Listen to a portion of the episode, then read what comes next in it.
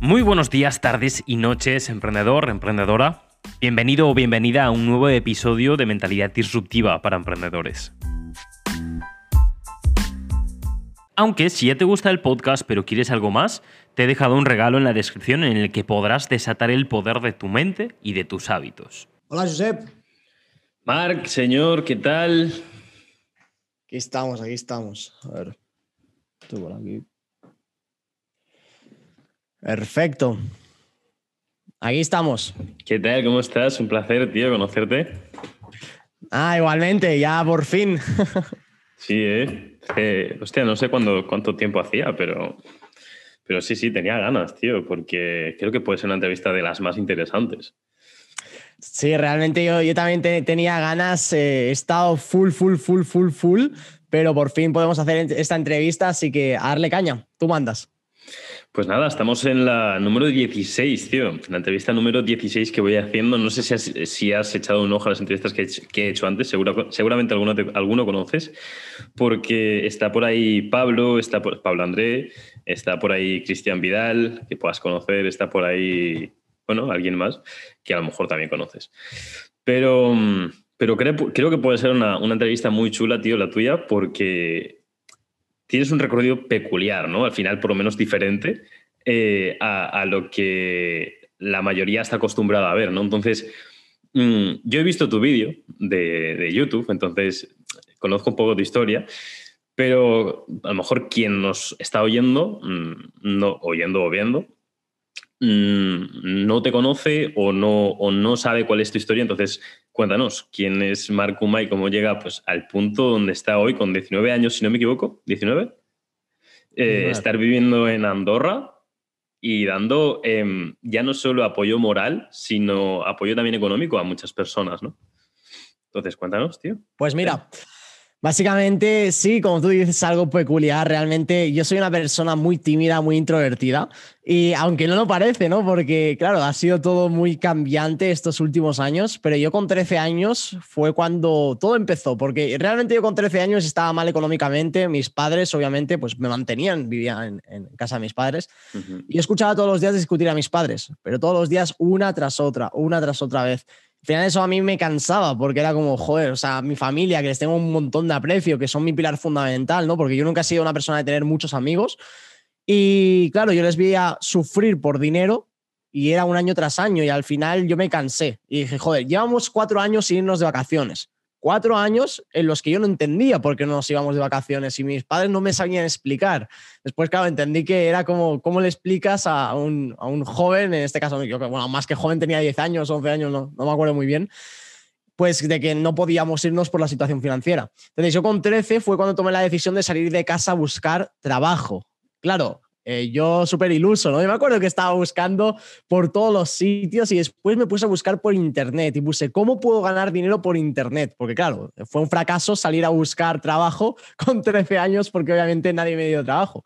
Yo de hecho estaba viendo si podía trabajar, yo qué sé, para limpiar platos, eh, para pasear perros, eh, yo qué sé, para hacer algo, ¿no? Pero claro, estaba complicada la situación y me di cuenta de que dentro de todo el mundo de Internet podía ganar dinero viendo encuestas, eh, viendo anuncios, me pagaban medio centavo, un cuarto de centavo de dólar. Y así fui acumulando. Yo de hecho me acuerdo que yo me pasé dos meses para ganar mi primer dólar. Dos meses en los que estuve todos los días viendo anuncios que pagaban, lo que te digo, un cuarto de centavo de dólar, medio centavo de dólar. Y máximo me dejaban ver cuatro anuncios por día, de 30 segundos, de un minuto.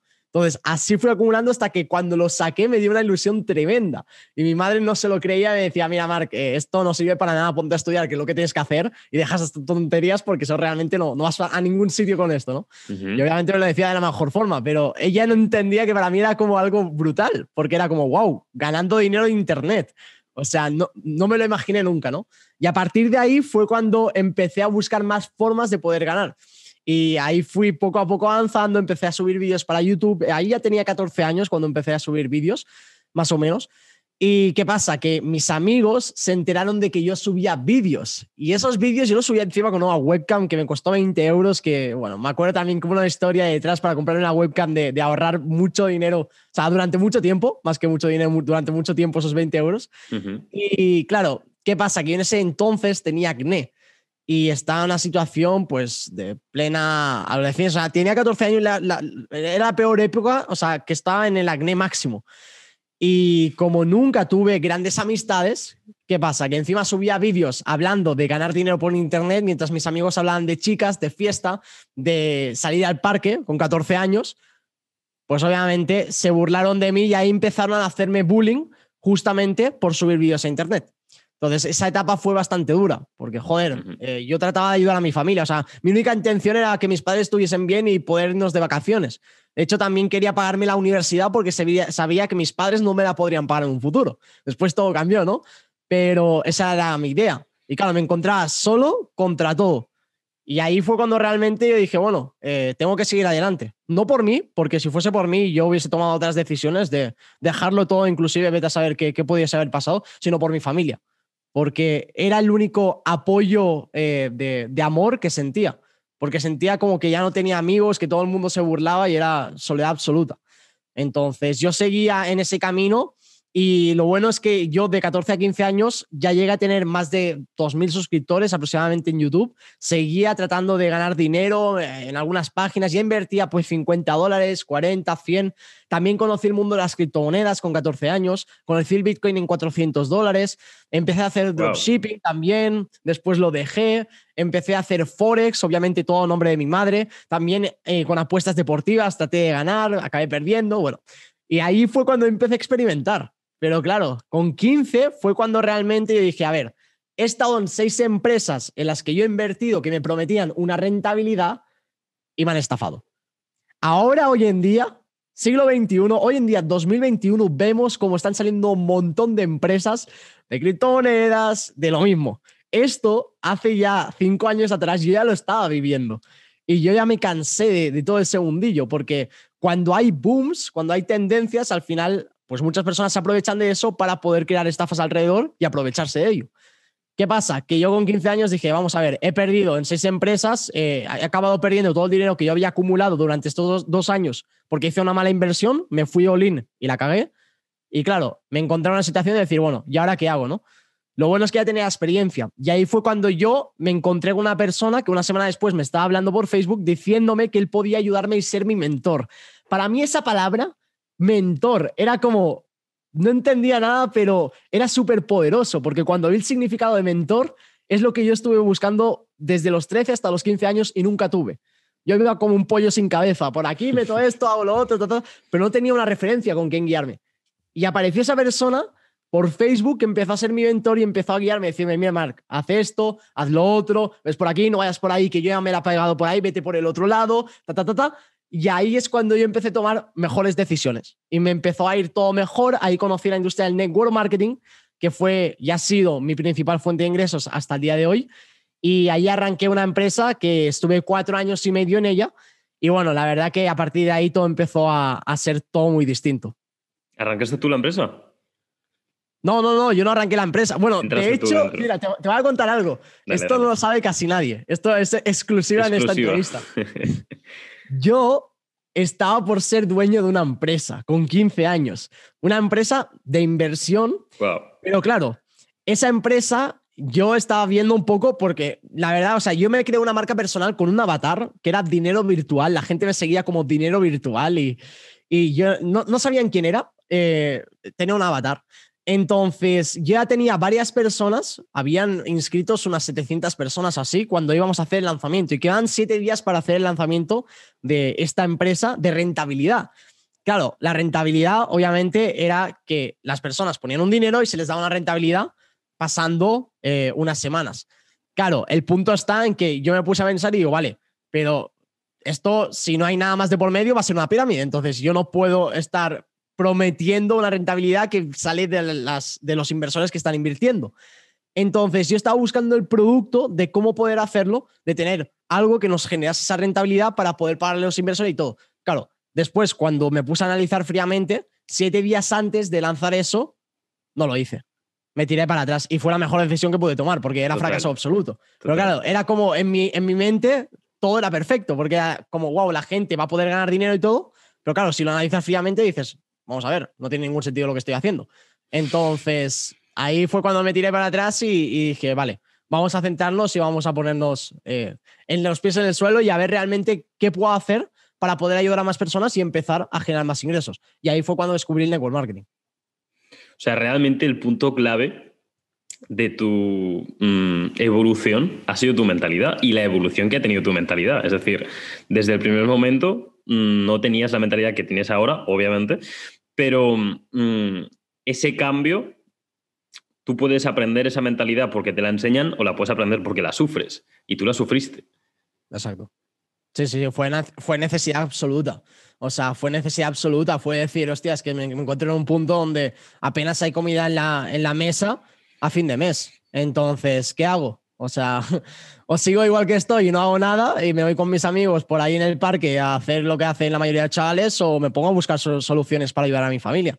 Y ahí fue cuando fue ese clic de decir, bueno, tengo que hacer algo para ayudarles. Y empecé a buscar, y ahí obviamente después ya empecé a leer, empecé a, a escuchar audiolibros, empecé a tener más referentes y todo eso me fue dando el cambio de mentalidad. Pero claro, todo fue proactividad, todo salió de mí mismo, de decir, bueno, no puedo seguir igual y mis padres, eh, si yo no les ayudo, nadie más lo va a hacer. Entonces... Es una putada el tema del dinero mm, fácil y rápido, es decir, es, una enfermedad, tío, porque eh, vende mucho, el dinero fácil y rápido vende mucho. Y, además es que es como ese jinete y elefante, es un libro que se llama Cambia el chip de, de Dan Heath y Chip Heath, que te dice que en el cerebro hay dos tipos, dos sistemas o como dos personas, un jinete y un elefante. El elefante es el que toma decisiones eh, al momento y es súper impulsivo y súper enérgico, ¿no? Y él te dice que eh, ese, ese, dinero fácil y rápido o esas decisiones eh, vienen de ese elefante o de, esas, de esos impulsos que provoca esa emoción de tener ese dinero, ¿no? Pero ahí, ahí está la cuestión. Nunca nos preguntamos por qué queremos ese dinero. Es decir, Mm, queremos dinero porque genera un lifestyle en nuestra cabeza y que podemos llegar a tener ese lifestyle, pero realmente ese lifestyle no... Si ahora mismo te, dieran un millón de euros o, 10 millones o 100, da igual, eh, si solo estás por ese lifestyle y aunque no pudieras llegar a acabarte ese dinero, tu vida dejaría de tener sentido. O sea, por eso mismo existen actores, músicos que o se, han suicidado o están depresivos o tienen problemas mentales porque han llegado a su máximo recurso de tiempo y su máximo recurso de dinero, no necesitan nada más y no tienen nada más que hacer en, su vida. No tienen ese por qué. Exacto, exacto. Pero eso también me encanta esta reflexión porque estoy totalmente de acuerdo con eso. Estoy totalmente de acuerdo con eso.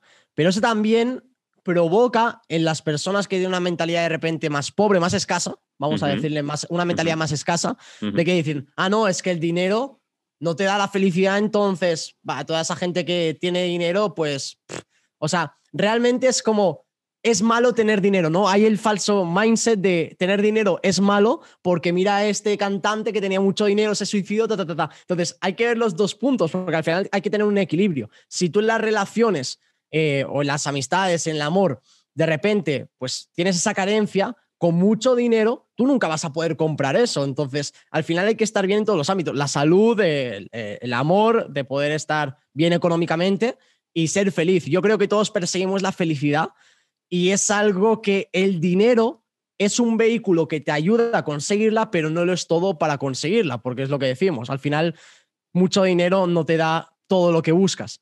Así que totalmente de acuerdo con, eso. De hecho, lo que estabas comentando me recuerda mucho a, lo que me pasó a mí con la escuela. ¿Por qué? Porque yo estudié eh, a los 15 años, terminé la secundaria, ¿no? Terminé, eh, pues, eh, cuarto de eso. De hecho, con muy buenas notas. ¿Qué ocurre? Que cuando yo terminé la secundaria, yo me planteé, ¿por qué estoy estudiando? Y ahí fue un poco, igual la pregunta, ¿por qué busco dinero? ¿Por qué estoy estudiando? Y yo me di cuenta de que yo estaba estudiando para complacer a mi familia y porque la sociedad era lo que me había dicho que por la manera tradicional yo iba a lograr a ser feliz o exitoso en la vida, ¿no?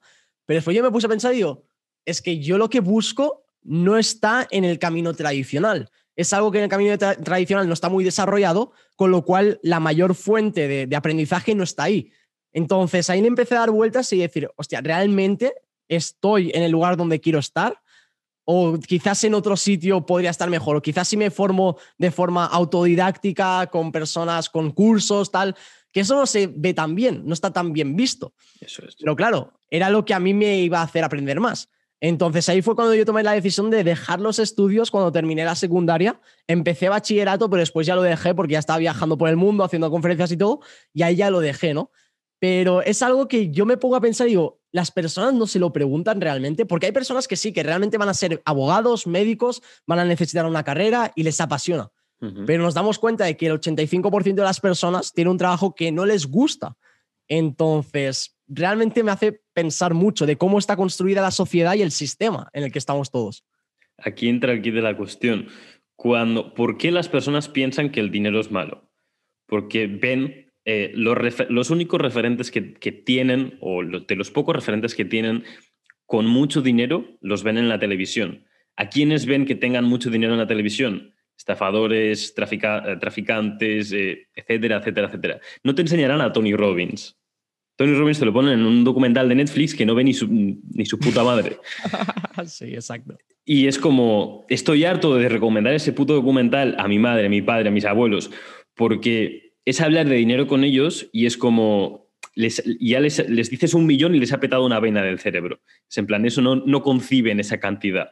Pero cuando, le, cuando les dices em, millones de personas en India comen gracias a, Tony Robbins, em, y esa persona si ha hecho esa cantidad de dinero es porque eh, se ha ganado, o sea, el valor que él estaba aportando era mayor que el dinero que le estaban pagando. Es decir, hay un juego que se llama Juego Suma Cero, que es el que, es el que les ocurre a esas personas que creen que el dinero es malo. ¿Por qué? Porque creen que para que mm, alguien gane dinero, otra persona tiene que perder.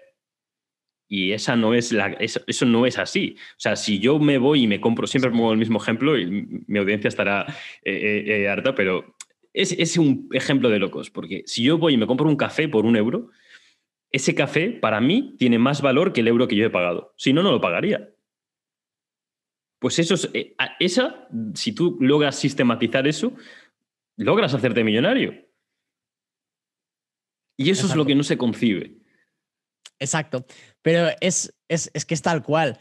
¿Por qué? Porque ¿quiénes son los referentes de los jóvenes? Pues los referentes de los jóvenes eh, son personas que sí que te muestran en la televisión y que al final también de cierta forma te inducen o te, te, meten en la cabeza que sigas a ciertas personas y que sean tus referentes esas personas para, de cierta forma, tenerte manipulado. ¿Qué te inculcan desde chiquito? Pues te inculcan, de, yo qué sé, de ver las noticias cada vez que comes, de cuando cenas también ves las noticias. Entonces, te tienes que creer todo lo que te dicen y muy pocas veces nos cuestionamos realmente todo.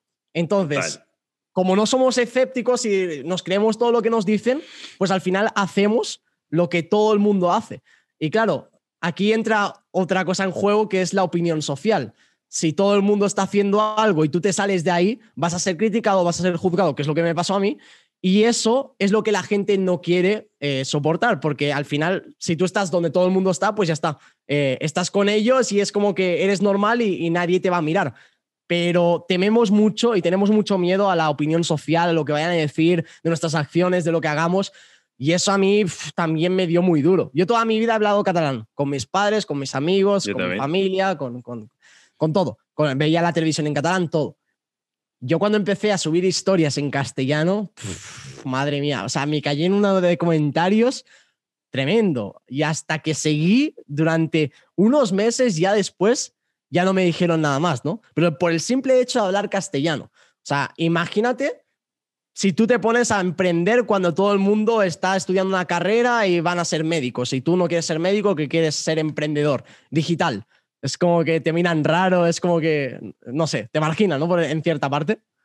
Yo creo que em, nosotros somos, yo sí, yo seguro que tú también, somos diferentes en ese aspecto, en que, o sea, uno de mis objetivos de diarios constantemente es no parecerme a nadie. O sea, salir completamente de la norma y y ir justo por el otro lado de, donde van las otras personas, ¿no? O sea, eh, incluso también es uno de mis grandes miedos, o sea, pasar desapercibido. O sea, cuando haces ese clic y ese cambio mental de no le tengo dolor a ser diferente, sino placer, es cuando puedes realmente em, que te dé igual lo que hagan, o sea, que te dé igual eh, lo que te digan, perdón, em, y que pase realmente a, gustarte todo aquello que hagas porque le estás asociando placer a ser diferente, no dolor.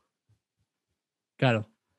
Entonces, hemos abierto aquí unos cuantos temas, pero mm, antes de nada, ya sabes que, bueno, ya estuve comentándote que mm, mm, yo soy coach y mentor de mentalidad para emprendedores, em, únicamente para emprendedores. O sea, quiero centrarme en esta rama básicamente porque no existe, tú ahora, ahora piensas en networking y tienes a ti, te tiene a ti como referente la, gente, ¿no? Eh, piensas en emprender y tienes a Carlos Muñoz, tienes a Euge. Piensas en mentalidad y a quién tienes como referente. No hay una persona como referente. No hay una persona que tú, le que tú digas, em, vale, este tema es importante. O sea, yo creo que no le damos la importancia a la mentalidad, la que, la que realmente tiene, porque no existe ese referente. No existe una persona que con una gran cantidad de seguidores y que, que tenga esa responsabilidad social de decir, la mentalidad es más importante que el dinero y que las empresas. Sin mentalidad no hay dinero y no hay empresas. Entonces, esa es la base. Ahí yo realmente, em, ahí se me ocurre, por ejemplo, Diego Dreyfus, no sé si lo conoces. Uf, he estado siguiendo, yo ahora mismo no, no le pongo cara, pero a lo mejor lo sigo vale, porque Diego Dreyfus, por ejemplo, a mí me hablas de mentalidad y yo, por ejemplo, eh, me recuerda a Diego Dreyfus, que es mucho, sí, es, eh, esto, esto mente, mente y, espíritu también. La parte espiritual también es muy importante y es algo que la gente pasa muy desapercibido. Pero ¿qué pasa? Yo me di cuenta de que la mentalidad es algo que nosotros no le damos importancia. O sea, tú haces un curso de mentalidad y la gente no va a valorar realmente el curso, te van a decir que vendes humo y tal cual. Pero realmente la mentalidad va por encima de todo. Entonces, yo he comprado varios cursos, me he estado formando bastante eh, con cursos pagados que, he comprado y siempre hay una sección de mentalidad. Siempre hay una sección de mentalidad. Tienes después de cómo de todo, todo, lo que sea, pero la, la, mentalidad siempre está ahí porque es fundamental, porque es que sin mentalidad no hacemos nada. Eh, esto es algo que estuve hablando con Pablo hace pocos días. Em, es muy complicado vender un curso, un curso, una formación, un programa, em, aunque sea uno a uno. O sea, es complicado vender solo mentalidad. Y eso es lo que yo quería. Solo quiero vender mentalidad porque solo quiero que se me reconozca por mentalidad. No quiero hacer otra cosa. Y además solo en emprendimiento. Sí que es cierto que hay, eh, seguramente el Diego, em, no sé si él estará centrado en emprendimiento, pero hay muchos que, sí que mm, tocan, por ejemplo, tema de hábitos, otros que tocan tema de creencias, otros tocan tema de control de la mente, etcétera, etcétera, etcétera. Pero mm, uno que esté única y específicamente mentalidad para emprender, yo no lo he encontrado. Tengo, por ejemplo, mi coach, que es José Luis Vives, pero él Mm, va por otra, yo creo que va por otra sección, entonces, bueno, son cosas distintas, ¿no? Pero la cuestión es que, mm, ¿ves? Te iba a decir algo y se me ha olvidado, que eso me suele pasar. Vale, sí, ya me viene. Em, que es muy complicado vender solamente mentalidad. Y ahí eh, a mí me toca paquetizar el, el, programa de mentalidad con, por ejemplo, encontrar, em, encontrar tu propósito. ¿Vale? Encontrar tu propósito, eh, ayudarte a montar un proyecto y ahora, antes de entrar en esta reunión, estaba con un chico que también es uno de los que hizo una entrevista, que vamos a paquetizar el servicio de, además, te hacemos una web. O sea, te lo damos todo en bandeja. Tienes la web, tienes el propósito, o sea, vas a encontrar el propósito, a qué tienes que dedicarte y además vas a aprender la mentalidad para poder escalar ese proyecto después. Em, y me toca hacer todo eso porque no se valora la importancia que tiene la mentalidad porque no es algo tangible. Alguien que no tiene la necesidad de dinero em, puede ser más, más, fácil poder vender la mentalidad, mm, pero alguien que al público al que yo me quiero enfocar, que es al que mm, de momento no es consciente de que tiene esa necesidad, y ahí es mucho más complicado despertarle esa necesidad, em, es cuando me toca paquetizar. Yo creo que todos esos cursos, si han puesto mentalidad, es porque les ha tocado también paquetizar servicios. Sí, totalmente, es que es así. Es que la mentalidad es todo. Al final tú te pones a pensar y dices, vale, ¿qué tengo diferente de Jeff Bezos, de Elon Musk? ¿Qué tengo diferente? ¿Qué tengo diferente? y es que la mentalidad lo es todo. O sea, con, porque claro, tú puedes tener dinero, puedes tener éxito, puedes tener todo lo que quieras, pero sin mentalidad, igual de rápido que subes, igual de rápido que bajas. O sea, Eso es. Pero la gente en sí no lo entiende y es algo que yo todos los días trabajo. Ojo, no es que yo aquí sea el, el que tenga mejor mentalidad, porque al final siempre es ir eh, avanzando y trascendiendo, ¿no? Pero es, es, es, es un tema que hablas de mentalidad y no nos cabe en la cabeza a los seres humanos de que con esto podemos hacer locuras. O sea, podemos crear cosas increíbles, podemos llegar a ser libres financieramente y ayudar a cientos de personas a ser libres financieramente, pero es que todo empieza desde aquí, desde las ideas, desde la cre creatividad y desde cómo tú manejas tu mente y cómo tu, tu, mente te maneja a ti. Al final hay algo que yo entendí que este eh, es, es, es un consejo que nadie nunca me dio, y yo al final me di cuenta de que era súper importante, ¿no? Y es que primero tienes que vaciar los bolsillos para llenar la mente y después vaciar la, la, la mente para llenar tus bolsillos. Esto es súper importante porque no nos enseñan a invertir en nosotros. No nos enseñan a que tú te compres un libro de desarrollo personal, a que te compres un curso que te cuesta 100 euros. Ya ni te digo que te compres una mentoría de 10.000 euros. Entonces, son cosas que cuando tú las haces, se te devuelve por 10, por 100 el valor que tú has invertido. Pero hacer esa inversión, como no estamos acostumbrados, también es algo que nos da un poco de cosa, ¿no? Hacerlo. Total. Total, porque además no está bien, bien, visto hacer un curso que no esté certificado por el Estado. Así es. Cuidado, ¿eh? O sea, tú ahora... Eh, yo tengo amigos que les he dicho eh, que quieren ponerse en este mundo y tal, y, y, me dicen, es que no sé qué curso hacer, ¿no? Eh, pero sus únicas opciones son eh, cursos certificados por el Estado, y es en plan... Mmm, hace cuatro, cuatro o tres años hice gestión de ventas, yo hice gestión de ventas y espacios comerciales, que es un ciclo superior. Eh, no sabían lo que era Facebook Ads. Y dentro, eh, o sea, dentro había una asignatura de marketing digital y no sabían lo que era Facebook Ads. Y es como, no quiero más cursos del Estado.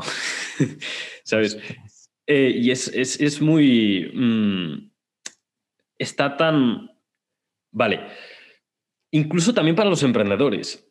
El hecho de tener una seguridad de que tú vales lo suficiente gracias a un título, o sea, tenemos un gran miedo, que yo lo tengo, eh, y creo que, casi todos lo tenemos, mmm, hasta que poco a poco se va quitando. Es un concepto que yo llamé, eh, lo, lo, inventé el otro día y dije, esto lo tengo que publicar en Stories porque si, no, no puede quedar en el olvido. Eh, ¿Conoces el FOMO, no? Sí. Fear of, um, sí, fear of missing out, miedo a perderse sí. algo, pues yo inventé el eh, phobia, eh, fear of being insufficient, miedo a ser insuficiente. Es decir, tenemos miedo a que si no tengo un título, no valgo. Puedo tener el mismo conocimiento, pero si no tengo un título, un título de coach, un título de, mm, de lo que quieras, un título eh, universitario, si no tengo eso, no valgo. Y eso es una puta creencia que te han, que te han instaurado o que te ha instaurado la, la, la, sociedad en sí, ¿no? Es decir, yo no tengo ningún título de coach, ni tengo ningún título universitario, ni tengo nada de nada, mm, pero me pasó el otro día y por eso mm, me salió esa, ese, ese fobi, eh, que hice una masterclass de hábitos a, una, a, una, a, la comunidad en la que estoy de, de José Luis Vives, hice una masterclass de hábitos de, yo qué sé, duró una hora y media, dos horas. Y yo empecé antes de la masterclass a preparar el contenido y tal, y dije, me va, a quedar corto, ¿no? Mm, quiero más contenido, voy a poner más cosas y tal. Y, y al final mi coach me dijo, has hablado demasiado. O sea, era demasiado largo. Con, las, con el 10% de lo que hubieras explicado, hubiera sido suficiente, ¿sabes? Y es en plan, yo me creía insuficiente. Eso me pasa. Eso me pasa. Me pasa y me pasó. Me pasa y me pasó. Yo hice un curso eh, que es de, de, Legend Mindset. Es un curso que yo me lo curré como nunca. Que de hecho justamente lo hice de, de, la mano de Pablo, ¿no? Y ahí es donde conocí a Pablo y todo. Porque contraté sus servicios y todo y hice un curso, la página web, todo, bueno, academia, todo. ¿Y qué pasa? Que en ese curso yo toqué siete áreas. Yo solo te digo que ese curso tiene actualmente 145 módulos de 10 a 15 minutos cada módulo. Y el curso lo estaba vendiendo por 227 euros. Entonces, yo me pasé más de tres meses haciendo ese curso y era como, joder, siempre tengo que dar más, más, más porque siento que están, están pagando por algo que realmente eh, falta más, ¿no? Falta más. Y claro, yo después hablando con Pablo también entendí y dije, joder, es que con un módulo, o sea, con una área, de las siete áreas que tocaba, con una, una de las áreas, ya hubiese sido suficiente, incluso el valor hubiese sido mucho más alto. Pero claro, como quise hacer tanto, tanto, tanto, tanto, tanto, al final no tuvo el éxito que yo me esperaba por el hecho de que quise meter tantas cosas que al final no me, no, no me centré en algo en específico. Y a veces ahí está la frase de menos es más. Y ahí es donde aprendí del error. Totalmente. Totalmente. Aunque de forma inconsciente nos sigue pasando. O sea, mm, yo soy consciente que existe eso, pero esa sensación de decir, me voy a quedar corto, sigue estando. Pero de forma inconsciente, em, perdón, de forma consciente, poco a poco la vas, se va a ir eliminando. si, si, tú ya te vas creyendo suficiente poco a poco, em, vas a, ir eliminando esa. Además, uno de los secretos de la vida es aprender a sintetizar, hacerlo todo mucho más fácil. Em, y eso es muy complicado. O es, creo que es una de las habilidades más complicadas. Bueno, em, hemos abierto, como he dicho antes, quería ya darle, pero hemos abierto muchísimos temas, pero no hemos definido qué es la mentalidad. Entonces, quiero que me definas para ti qué es la mentalidad. ¿Qué es la mentalidad? pues la mentalidad la mentalidad lo es todo. O sea, cuando tú tomas decisiones, todo pasa por, por unos filtros que tú tienes en tu mente, pero claro, la mentalidad viene también de las creencias que tú tienes desde bien pequeñito, ¿no? Entonces, todo eso se va formando desde que tú naces.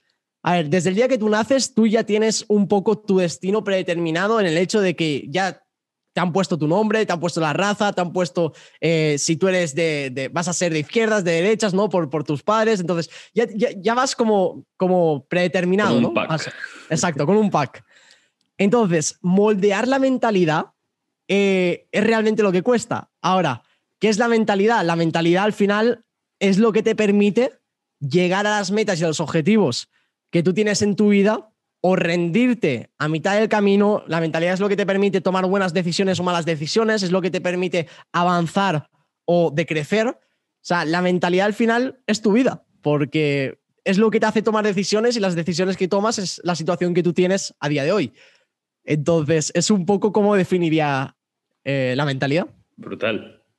Em, para mí es justo eso también. O sea, dentro ya de un poco más técnico, mm, yo siempre digo, por, siempre hablando desde mi, experiencia, yo no tengo la verdad absoluta y ahora puede venir quien sea y decirme, no, esto no es así, pero para mí la mentalidad tiene tres puntos clave, las creencias, los hábitos y el control de la mente.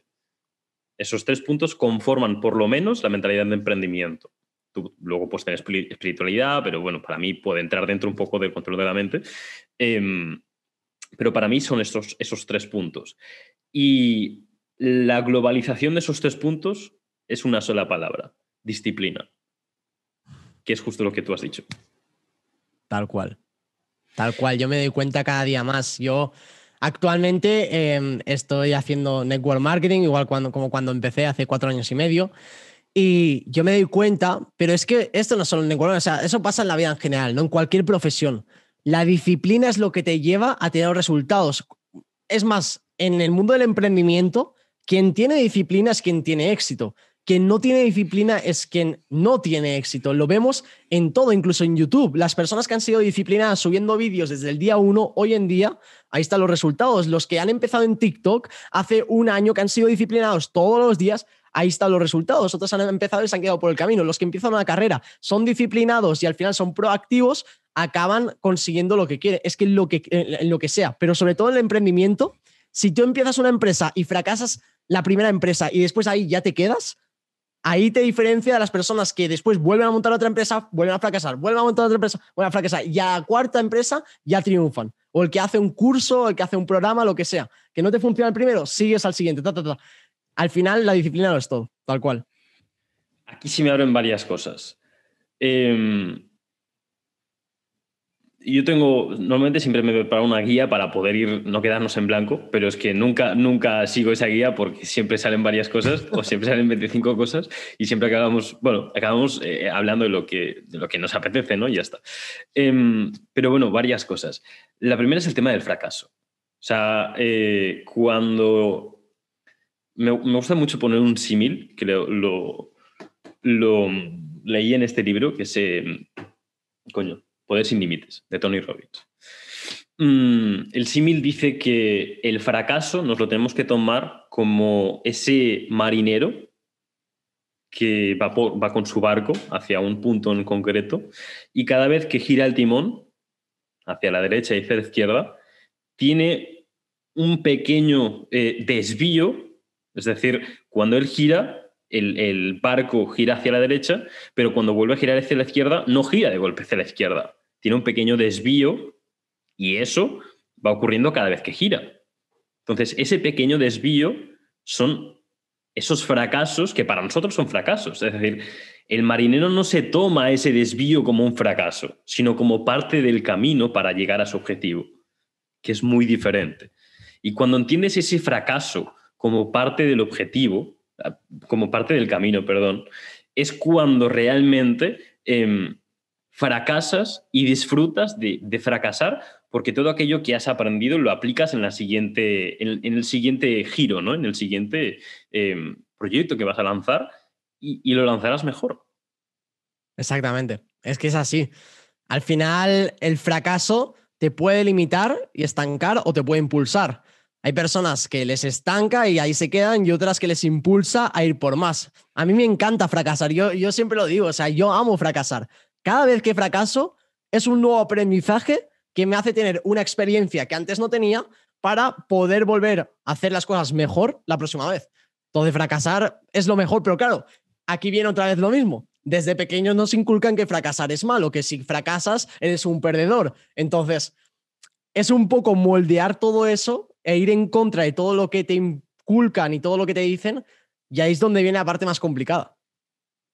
Y como más tardes en cambiar unas creencias, más complicado es. Vete y cambia las creencias del dinero a mi abuelo, por ejemplo. Imposible. Imposible, a no ser que yo me haga millonario eh, de hoy para mañana. Está en el proceso, pero de hoy para mañana lo dudo. Claro. Entonces, eh, cambiar creencias, como más tardes en cambiar ese, sistema de creencias, es mucho más complejo después porque ya se han arraigado más. Eh, entonces, la otra cosa que te iba a decir se me ha olvidado, pero ya me vendrá. Y si viene, pues genial. Y si no, pues mira. Em, pero dentro de esa em, mentalidad, vamos a eh, seccionar un poco más. ¿Cuál crees que son los puntos que debería tener una persona en su mentalidad para ser exitoso en el mundo del network marketing? Es lo que, sí, o sea, al final, pero es que es, como en todo, no solo el network marketing, o sea, en cualquier cosa que vayas a hacer, esto aplica. Si tú, por ejemplo, tienes disciplina, bueno, es que claro, la disciplina entra dentro de la mentalidad porque al final es, lo que te hace, la mente es la que te dice, vale, vamos a hacer esto, vamos a hacer lo otro y, y ejecutar, ¿no? Pero yo siento que lo que más ayuda ahí es tener claro lo que quieres, ser consciente de que es un proceso, de que es una maratón, de que esto no es de la noche a la mañana, no es una carrera de sprint. Es una, una, maratón, tú tienes que estar todos los días corriendo, todos los días, todos los días. Y de repente, en medio de la maratón, pues te va a doler la rodilla porque te duele la rodilla y no te lo esperabas que te doliese la rodilla. Ahora, si tú sigues hasta llegar a la meta, de ahí te diferencias de las personas que dicen, ay, no, me duele la rodilla, pues me, voy a, a descansar a hacer cualquier otra cosa, ¿no? Entonces, viene un poco la parte de que tienes que ser disciplinado, tienes que tomar acción, tienes que tener claro tu por qué y tienes que tener un mapa de sueños que te haga levantarte todas las mañanas y recordar lo que estás haciendo y por qué lo estás haciendo, ¿no? Algo que yo he aplicado mucho es eso, de tener un mapa de sueños físico donde tengo fotos, donde yo visualizo lo que quiero y lo atraigo con afirmaciones positivas diariamente que esto realmente es como ya sentirse lo que tú vas a ser, o sea, ya sentirte la persona que tú vas a ser dentro de unos meses o dentro de unos años. Y ahí también es decretar para cuándo lo quieres. Porque muchas veces que, decimos, sí, yo quiero ser millonario, ¿no? Pero es como, vale, pero ¿cuándo vas a hacer el primer millón? ¿Cómo lo vas a hacer? ¿Con quién lo vas a hacer? O sea, ten un plan estratégico para llegar hasta ahí, sí, hablando de dinero. Si tú quieres, yo qué sé, quieres eh, pasar más tiempo con tu familia y quieres estar pues una vez a la semana eh, con ellos y poder disfrutar 24 horas solo para ellos, ¿vale? Pues planéalo, visualízalo y ejecútalo. Porque muchas veces pensamos, pero no ejecutamos. Entonces, de nada te sirve pensar si después no vas a hacer nada al respecto. Así que yo creo que esto es lo más importante. Como ves, me, me, suelo apuntar las cosas porque si no se me va a después de la cabeza. Em, porque se me abren 25 y de las 25 ya no me acuerdo. Pero mm, varias cosas. Del tema de afirmaciones, así como para aportarte, em, el ejercicio que yo suelo hacer para, para, mm, para, o sea, en los hábitos de la mañana, en la rutina de hábitos de la mañana, esa autosugestión, esas afirmaciones positivas, em, inventé un ejercicio que es eh, grabarme diciendo, eh, sí, diciéndome esas afirmaciones, pero grabado y en vez de leerlo, lo que hago es ponerme unos auriculares y así puedo ir haciendo otras cosas. Y me voy escuchando a mí diciéndomelo, además de con alguna musiquita, con algún... Em, ya me saldrá con las, eh, los hercios, coño, con ondas binaurales, eh, con alguna cosa, ¿no? Con alguna historia, si sabes editar em, audio, pues está muy guay. Em, pero me funciona mucho porque no tengo que estar leyendo algo, sino que me oigo a mí mismo diciéndome eso. Qué brutal eso, ¿eh? eh si, si te haces esos tipos de ejercicios de afirmación, te lo recomiendo porque está, es una gran diferencia. Ya, ya no solo de, tiempo, yo soy muy obsesivo con el tema de aprovechar el tiempo em, o de sacar el máximo rendimiento del tiempo que puedo. Y, y creo que eso, aparte de eso, mm, es una forma distinta de autorreafirmarte y autosugestionarte. Así que ahí te, ahí te lo Qué brutal. No, no, pues no, no, lo había pensado nunca. No, brutal. Gracias por, por, la, por la aportación. Y lo probaré, lo probaré. Dale. Eh, y otra cosa, el tema del propósito, tío. El tema del propósito, el tema de. Sí, de un propósito del por qué, ¿no? Em, entramos en el mundo del emprendimiento y, como hemos dicho antes, en la gran, el gran porcentaje de los motivos es por el dinero. Sí. Em, aquí, si tú acabas ganando dinero y no tienes ese propósito, ese por qué, yo quiero un Lambo. Quiero irme a Andorra a vivir este año. El Lambo no, ¿eh? Andorra. Eh, pero eh, eso, ese Lambo, ese irme a Andorra, no es suficientemente fuerte, no me motiva lo suficiente como para realmente eh, sufrir todo lo que se tiene que sufrir para poder llegar a ese éxito. Sí. Por eso la importancia de tener un porqué o un propósito. al final, aquí es un poco eh, el Ikigai, ¿no? El Ikigai, o sea, tener el propósito de vida, que eso se conforma por cuatro partes, eh, que es lo que forman el, el Ikigai, que, es tu propósito de vida. Ahora bien, eh, es lo que dices. Mira, yo creo que cuando más accionamos o más nos ponemos por la labor, es cuando tenemos algo que realmente nos duele. Porque yo, por ejemplo, vamos a poner el ejemplo, yo quiero tener un Lambo, ¿no? Por ejemplo, un Lambo. Ahora, realmente si yo no me pongo en una situación extrema de incomodidad para llegar hasta ahí, yo no lo voy a lograr, yo soy consciente. Ahora, imaginemos que de repente una persona muy querida, pues em, estuviese en una situación muy, muy, muy, muy, muy mala y la única forma de conseguir que esa persona se salve es que yo consiga un Lambo. Estoy seguro que lo conseguiría mucho más rápido porque tengo una persona muy querida, la cual únicamente yo puedo salvar eh, consiguiendo ese objetivo. Esto al final eh, es, eh, a mí me pasó, no, no, con un Lambo, ¿no? Pero, pero cuando yo estaba arrancando a emprender con 14 años, mi padre tuvo cáncer. Entonces, ese fue un motivo muy fuerte para mí, aparte de que me estaban haciendo bullying, aparte de que nadie creía en mí, estaba solo contra el mundo, de decir, me tengo que poner las pilas para empezar a generar ingresos, para demostrarle a la gente de que yo realmente voy a conseguir lo que me propongo y para ayudar a mi padre a que pueda estar mejor. Entonces ya era el motivo económico de comer, ya era el motivo económico del cáncer, de decir, joder, es que de repente la noche a la mañana, uno, si no disfruta, ya no puede estar en este mundo y puedes desaparecer, ¿no? Entonces, eran tantas cosas que a mí me hizo ponerme un petardito en el culo y decir, a por todas y no hay nada que me frene. Pero claro, era un motivo muy, muy, muy fuerte. Entonces, hay que encontrar eso, ¿no? El poder de una crisis, ¿eh? Tal cual. Eh, y muchas veces mm, no somos conscientes de que de ese poder de las crisis y de que realmente tú mismo puedes crearte tu propia crisis sin tener que llegar a esos extremos, dándote ese dolor. Uno de los, de los, sí, de las técnicas, vamos a decirlo así, que mm, les digo a mis alumnos para el tema, yo soy, me encanta el tema de los hábitos y es algo que ahora, ahora te quería preguntar.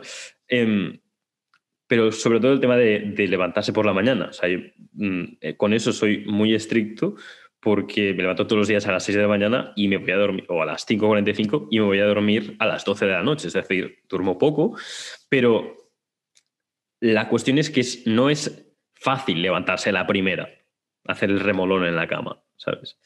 Entonces, una de las eh, técnicas que, yo utilizo y que recomiendo hacer para cuando quieres levantarte la primera em, es atacar ese dolor. Es decir, ¿qué es algo que tú haces durante el día o que haces a, la primera hora de la mañana que te gusta mucho? Por ejemplo, tomarte un café, estar con los gatos, eh, por ejemplo, ¿eh? em, no sé, estar en redes sociales, vale. Pues si quieres levantarte a la primera, obviamente lo primero es ponerte el móvil fuera o fuera, o que no esté al alcance de tu mano de medio dormido o medio sobao, darle el botoncito y, hacer eh, la croqueta, ¿no? Eh, sino tienes que levantarte para poder ir a apagar esa alarma. Cuando eso, cuando ya tenemos eso, cogemos un papel y escribimos, si no me levanto la primera, esto nos lo ponemos encima del móvil. Si no me levanto primera, no habrá café por la mañana.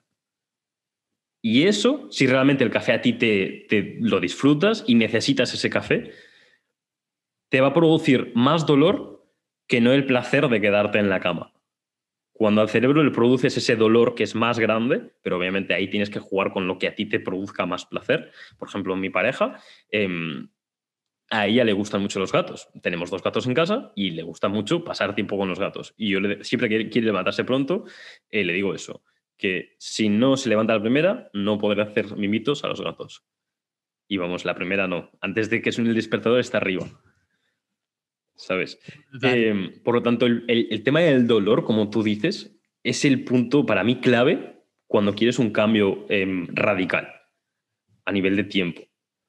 Exacto, exacto, es que es así, es así. Y, joder, es que es, es, algo ¿eh? que, dices, es, tremendo, o sea, tú te pones a analizarlo y, es tremendo. Pero a veces vivimos tan como robots, tan automatizados todos los días que ni nos ponemos a pensar realmente en todo esto y no aplicamos hábitos, no hacemos nada, simplemente vivimos como, pues, como todo el mundo rápido y, no nos queda tiempo para nada, ¿no? Pero al final, si uno se pone a pensar y se da su tiempo, ahí es cuando entra todo, ¿no? Así que, qué brutal. La realidad es que todos funcionamos a partir de esos hábitos. Lo, la putada es que no somos conscientes de los hábitos que tenemos. Es decir, como no eres consciente del hábito que tienes, eh, como el 95% de las acciones o decisiones que tienes eh, diarias son hábitos. Si no, te morirías. Es decir, si tuvieras que pensar cada vez qué pantalones te pones o qué, qué, vas a hacer para comer, normalmente esos siempre suelen ser hábitos. Em, en el cerebro en sí existe una barra que se llama fuerza de voluntad. ¿Conoces el tema de la fuerza de voluntad? Con cada decisión que tomas se va descargando esta fuerza de voluntad. Em, si tú creas un hábito, esa fuerza de voluntad no se descarga. En ese caso. Entonces, em, de ahí que no seamos conscientes de los hábitos que tenemos y de que no podamos o de que nos cueste mucho cambiarlos, porque no somos conscientes cuándo empieza un hábito y ni que eso es un hábito tú llegas a casa después del curro y te, te, abres la nevera, em, te pillas una cerveza y te tiras en el sofá a ver la tele, eso es un hábito. Pero tú no eres consciente de cuándo empieza ese hábito, por lo cual no puedes cambiarlo. Sí, tal cual, tal cual. Igual que fumar, por ejemplo. fumar, es algo que todos los días la, mucha gente hace y no se da cuenta, ya fuman, pero, pero ya, ya automático, ¿no? Y automáticamente eso te va destruyendo por dentro, por dentro, por dentro. Y cuando quieres cambiar ese hábito, tela lo que cuesta, ¿no? Entonces, es, una locura igual, pues ir al gimnasio todo. Yo, por ejemplo, eh, yo, por ejemplo, en tema de hábitos, yo fui muy constante, fui muy constante cuando empecé eh, a los 13 años en el tema de estar siempre, siempre, siempre metiendo información nueva a mi cerebro. Es decir, no hay un día que no aprenda algo nuevo, no hay un día que no tenga una nueva información. ¿Por qué? Porque me siento mal, o sea, directamente me siento mal. Entonces siempre trato de aprender algo nuevo, aunque sea una palabra en, en alemán, yo qué sé, lo que sea. Ya no hablando del tema de emprendimiento, ¿no?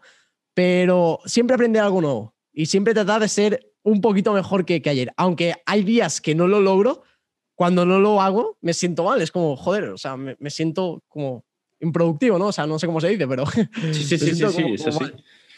Eso sí. Eh, yendo un poco o siguiendo un poco, porque si no yo podría estar aquí hablándome, hablando de esto 25 horas y tampoco no es eso. Eh, pero como te comentaba antes, dentro de, para mí, la mentalidad, hay esos tres puntos, creencias, hábitos y control de la mente. En tu eh, caso, ¿cuál es el que más te cuesta o es el que más, el más difícil trabajar para ti? ¿Cuál es, cuál es ese? De hábito. Mm, de, de, esos tres puntos, es decir, de creencias, de hábitos o de control de la mente. En creencias me refiero pues, a ese sistema de creencias. En control de la mente me refiero al control de los pensamientos, control de las emociones, el ego, etcétera, etcétera. Control, control de la mente. Control de la mente. Yo soy una persona Total. muy impulsiva, soy una persona. Eh, soy una persona muy. El otro día lo estaba, lo estaba viendo. Hay dos tipos de sistemas: hay el sistema pasivo y el sistema excitado. Yo soy una persona que tiene un sistema excitado. ¿Qué quiere decir eso? Que siempre tengo que estar en movimiento, siempre estoy como. No, o sea, como no, no, sé muy bien cómo es el ejemplo, ¿no? Pero en la prehistoria eh, habían esos que, que, eran los que, los que atacaban para, para, para, pues para, para de defenderse, o sea, la reacción, ¿no? Y los otros que se mantenían más, más al margen y, y, realmente pues no estaban en ese punto. O sea, no sé muy bien cómo es el ejemplo, pero el punto uh -huh. es que yo soy una persona que siempre te tengo que estar en movimiento. O sea, no puedo estar parado sin hacer nada. Siempre tengo que estar haciendo cosas. Soy muy impulsivo a la hora de tomar decisiones. Me cuesta mucho controlar mis emociones. Entonces, todo es como que lo vivo mucho y, y eso me cuesta mucho porque hay ciertas cosas que tienes que ser frío y tomar decisiones frías eh, sin tanto análisis es como que a veces puede provocar algunas malas decisiones que después me traen el aprendizaje, fracaso y eso es algo bueno para poder seguir mejorando, pero al final es, es eso. El control de la mente es uno de los, para mí es el más complicado. En verdad están los tres relacionados, eh, tienen sinergias los tres, porque si tú eres bueno, eh, si, tú tienes un control de la mente, seguramente serás eh, o tendrás más facilidad para ser disciplinado. Si eres disciplinado, crearás ese hábito y cuando crees, primero tú creas ese hábito y luego el hábito te crea a ti. Entonces, y luego, si tú tienes ese hábito de construir unas creencias nuevas, o sea, están los tres relacionados, ¿no? Pero realmente el más complicado es esa lucha contigo mismo, esa lucha de, de, tus impulsos, de tus emociones, de tus pensamientos incluso, mm, que en muchos casos son negativos, en muchos casos son, eh, bueno, pensamientos que te hacen dudar de, tu, de, tu, de ti. Entonces, el control de la mente, creo que, que para la gran mayoría es el más, es el más complicado, pero también el que mm, podríamos decir el más importante dentro de lo que cabe, porque si tú te subes, no te, eh, mm, subestimas, no, mm, ¿cuál sería la palabra? Te atacas a ti mismo y no te das cuenta, eso puede sabotearte, esa era la palabra, y hacer que, y decirte o creerte que no eres lo suficientemente bueno, por lo cual no hacerte tomar acción. Tal cual, tal cual. Yo tuve mucho el síndrome del impostor. Y el síndrome del impostor era que yo tenía ciertos éxitos, ciertos logros y no lo valoraba, no lo sabía disfrutar. Porque mi mente me jugaba malas pasadas, como siempre quiero más, o sea, siempre soy, soy, yo soy tan autocrítico conmigo mismo y soy muy perfeccionista, entonces siempre quiero que todo salga genial y quiero siempre sacar mi mejor versión. Entonces, cuando tengo ciertos logros, no lo valoro y cuando tengo fracasos, como me pega muy duro. O sea, y no lo entiendo porque es como, puedo tener un éxito brutal, eh, resultados brutales, pero después, a la mínima que hay un fracaso, es como que le doy mucha más importancia al fracaso que a ese éxito y no valoro el éxito, no lo disfruto y, valoro más el fracaso. Entonces, eh, controlar la mente es, como dices, lo más difícil porque lo es todo al final. Y por eso mismo, pues después también hay tantas personas que de repente se suicidan o tienen depresión, todo lo que, todos los problemas o enfermedades vienen a raíz de la mente. A, raíz, de lo que te dices a ti mismo y te lo crees. Total. Exacto. Em, tengo demasiadas cosas, tío. Voy a seguir, porque si no podría tirarme aquí enganchado, tío. ¿Cuál sería tu punto más fuerte ahora sí? Mi punto más fuerte. De esos tres. o sea, tu punto más fuerte de, las, de si es creencias, de si es hábitos o de si es control de la mente. Puede ser tu punto más débil y también tu punto más fuerte. Pero bueno, eso. Yo creo. es que es irónico, es irónico, pero, pero yo creo que el control de la mente. Yo creo que con control de la Porque yo he mejorado mucho el control de la mente. Es lo que te digo. Yo con 13 años, cuando empecé en todo esto, me fortaleció demasiado. O sea, todo lo que yo he vivido es como que ahora me pasa algo y es como. Es que he pasado ya por tantas situaciones en ese aspecto y he vivido tantas experiencias que de repente es como. La mente ahora mismo es lo que es lo que mejor, mejor, mejor podría tener en este, en este aspecto. Porque hábitos sí que me cuesta más construir hábitos. Creencias ya las he modificado por completo, las tengo muy claras. Em, pero yo creo que con es mi punto más fuerte. Porque claro, mira, yo, yo te digo, o sea, yo he podido estar ahora mismo en 36 países eh, porque gracias a, lo que empecé a desarrollar en World Marketing, pues desde los 15 hasta los 19 he estado viajando mucho antes del COVID y todo. Y he estado en 36 países. ¿Qué pasa? Que yo he podido estar en México y he podido escuchar balaceras en la ciudad mientras yo estaba en una casa, mientras se disparaban eh, policías contra narcos, que parece, parecía de película, pero era la realidad.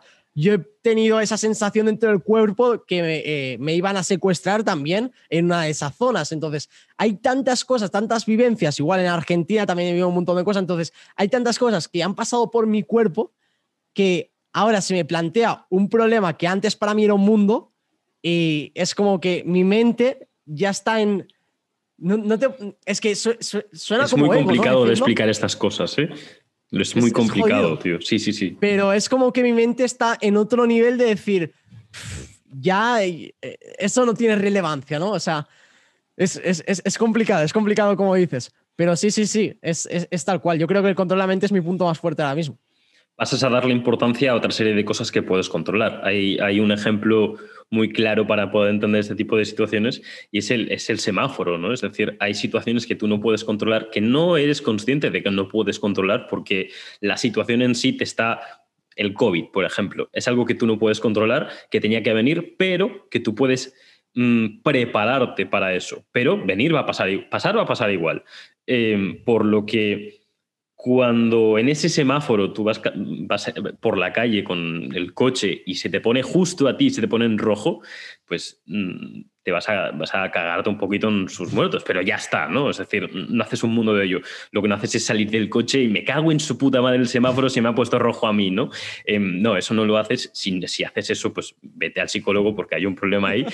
Pero... Em, cuando entiendes que ese semáforo va a llegar a un punto en el que se va a poner verde y tú vas a poder continuar con tu camino, pues ya entiendes que, de eso no puedes preocuparte y simplemente, bueno, pasará y ya está, ¿no? Entonces, hay situaciones así como las que explicabas, pues por ejemplo, sentir eh, tiroteos en la calle, que es algo que, a no que te pongas pues, unos tapones, pues es, es, eso, puedes prepararte, ¿no? Para que eso te afecte lo menos posible. Pero, mm, sin más, porque el momento en que te... Es, un poco, mira, aquí voy a tocar un, poco, un tema un poco controversial, pero es el tema de la muerte, ¿no? El tema de la muerte, em, hay, hay veces que se sufre más de lo que, es decir, tú ya has pasado ese, esa, mm, ese tiempo de duelo, pero sigues ahí enganchado o enganchada, ¿sabes? En ese tiempo de duelo, porque haces eh, algo que tú no has podido controlar te lo, te lo mm, ¿ves? Yo aquí no sé muy bien qué palabras utilizar, porque es un poco controversial ese tema, pero lo haces como demasiado grande. Es decir, sufres más de lo que tu cuerpo necesita eh, sufrir. Obviamente necesitas sufrir, porque has perdido un ser querido. Obviamente, dentro de nuestras creencias, la muerte en sí, en otro tribu, es una celebración. Mm, por lo tanto, realmente la, la muerte en sí también es una creencia. Em, pero en, la sociedad en la que vivimos, sufres un periodo y cuando pasa ese periodo, entiendes y, pasa a la siguiente página. Pero en muchas ocasiones te quedas como ese, ese sentimiento ahí dentro y que no lo sueltas, ¿no? Claro, y eso viene por el apego, que eso es otra cosa que realmente es muy jodido, porque cuanto más apego tienes a esa persona y de repente se te desaparece de tu vida, es como que no le encuentras sentido a tu vida porque estás tan apegado a esa persona que entonces, es, es decir, dices, joder, ¿y ahora qué hago de aquí? Entonces, esto realmente, y aquí viene un poco el tema de la autoestima, de quererte a ti mismo a ti misma y de no depender de nadie ser independiente. Es decir, querer a las personas, amar a tu familia, amar a tus padres sin apego a ellos. Y eso es algo bastante complicado que cuesta un montón. Pero yo, por ejemplo, me arrepiento mucho de no haber pasado tiempo más, más tiempo con mis abuelos. Mis abuelos pues fallecieron ya hace unos años. Yo tenía pues eh, abuelos por parte de padre, abuelos por parte de madre. Los de por parte de padre pues se murieron cuando yo era más pequeño y por, parte em, de, de, madre se murieron cuando yo tenía 12, 13 años. Entonces, claro, realmente para mí fue algo muy jodido el tema de decir, podría haber pasado más tiempo con ellos y cuando tenía la oportunidad no lo hice, entonces ahí viene el arrepentimiento y ahí el dolor es aún más fuerte. Pero imagínate que de repente una persona, vamos a poner esa situación, una persona que es madre e hija, porque su padre desapareció cuando eran pequeños y se fue y, está madre soltera e hija. Y están los las dos súper apegadas, súper unidas. En cualquier caso, fallezca la hija, fallezca la madre, la otra persona va a quedarse como que su vida no tiene sentido, porque ese apego tan grande que es como uña en carne, que de repente se, parece, se, desaparece tu otra mitad y es súper jodido. Entonces, ¿cómo lidias tú con eso? O sea, es que es una situación que dices... Siendo muy consciente de, de la situación, cuando eres muy, muy, muy, muy, muy, pero muy consciente de la situación, ¿qué puedes hacer? ¿Hay algo que puedas hacer para solucionar eso? Entonces, cuando eres consciente de que no, partiendo de que no puedes hacer nada, em, es duro, pero decir, a ver, mira, es que me pasó este año. Este año se ha muerto mi tía y se ha muerto mi abuela. Una por COVID y la otra por, por mayor, porque le cogió una infección en la sangre y ya está, ¿no? Pero en ninguna de las dos llegué a llorar. Y es como, o sea, ya habiendo trabajado, o sea, llevo también desde mi infancia trabajando todo esto de la mentalidad, pero cada vez leí un libro que se llama El poder de la hora, de Eckhart Tolle, eh, un gran libro para despertar conciencias, y no lo leí, no te voy a engañar, lo escuché, yo soy muy auditivo y gran parte de mi, de mi conocimiento viene de, audiolibros. Para mí es una de las formas de optimizar el tiempo más brutales que hay. Em, y la cuestión es que ese libro, o ese audiolibro, escuchando eso de golpe mi mente hizo así y como que despertó algo, no sé lo que, no sé explicar eso, pero mm, mi lógica se multiplicó por 10, o por 10.000, o por 100, o por, no sé. Em, pude entender un problema, o puedo, puedo ver un problema y lo puedo mm, sintetizar y ver qué es el punto, cuál es el punto de infracción y saber qué tengo que hacer en eso, ¿no? Es decir, yo antes no podía hacer esto y ahora me plantean un problema y sé cómo, mm, si, conozco obviamente ese problema o si conozco el contexto de ese problema, puedo resolverlo, puedo encontrar esa solución, no tengo ese bloqueo mental. Antes podía tenerlo en un momento dado y ahora no. Y el hecho de entender la muerte como algo que sucede y que una vez sucede, Mm, ¿qué voy a hacer? ¿Voy a sufrir? Sí, voy a sufrir. Si me sale sufrir, eh, es muy complejo, tío. Em, voy a sufrir. Claro. Pero ¿de qué me va a servir sufrir? Es decir, viéndolo de una sangre súper fría, ¿me va a servir para, para pasar ese dolor que tengo? O sea, ¿realmente se va a pasar el dolor que tengo si sufro? ¿O si hago un cambio de estado por ejemplo, también va a cambiar ese, ese, ese dolor que estoy sintiendo Ahora, en este momento. Si tú no sufres, vas a parecer un insensible. Esa es la cuestión. Entonces, ¿qué Yo- haces esto- ahí? esto no lo he dicho Sufres, nunca, pero ¿eh? tampoco mucho, ¿no? Eso Porque no lo he dicho imagínate, o sea, porque entonces te van a decir, no sé, pues que no la querías o porque. Es, es- es complicado, es complicado. Muy complicado. Muy complicado. Pero, mm, mira, yo tengo una teoría acerca de la muerte y la leí en, este libro, El, alma está en el cerebro, de Eduard Punset, y es un resumen de, un programa que él tenía en, televisión en, la primera, em, que se llamaba Redes. Y yo estoy obsesionado del cerebro, del cerebro humano. Me encanta aprender más y más acerca del cerebro. Pero justamente mi propósito es em, poder llegar a desarrollar las capacidades cognitivas del cerebro humano para poder entender conceptos que no llegamos a entender por falta de inteligencia humana o por falta de inteligencia, como por ejemplo el cerebro, como por ejemplo el espacio, agujeros negros, el tiempo, el sentido de la vida, la física cuántica, todo eso me fascina porque no lo puedo llegar a entender. Como no lo puedo llegar a entender, eh, ¿qué tengo que hacer para poder llegar a entenderlo? Mi propósito en la vida es que es llegar a ser millonario no solo para tener un Lambo, que también, sino para crear ese proyecto que se mm, dedique única y exclusivamente a desarrollar esas capacidades eh, cognitivas del cerebro para poder entender esos conceptos.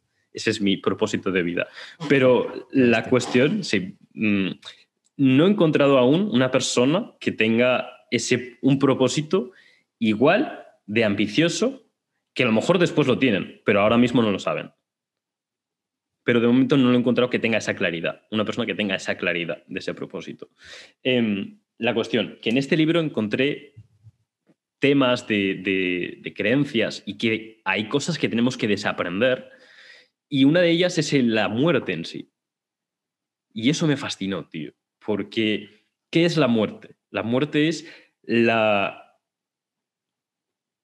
mm, Las células dejan de regenerarse. Llega un punto en la edad que las células dejan de regenerarse. Cuando esa célula deja de regenerarse, em, a ti salen arrugas, te salen canas, te haces viejo, te vas muriendo poco a poco. Si tú encuentras el botón en el cerebro para que esa célula deje, no, se, no se deje de regenerar, que continúe regenerándose, ¿por qué un- una tortuga vive 150 años? Porque sus mm, células están programadas para que mm, se regeneren hasta ese punto. Entonces, si tú encuentras el botón en el cerebro que hace que esa célula deje de, deje de perdón, no deje de regenerarse, la muerte deja de existir. ¿Y tú cómo? Entonces, ¿cómo, ¿cómo haces eso? ¿Cómo le encuentras el botón? O sea, Entendiendo el cerebro, mapeando el cerebro, haciendo un mapa de ese cerebro.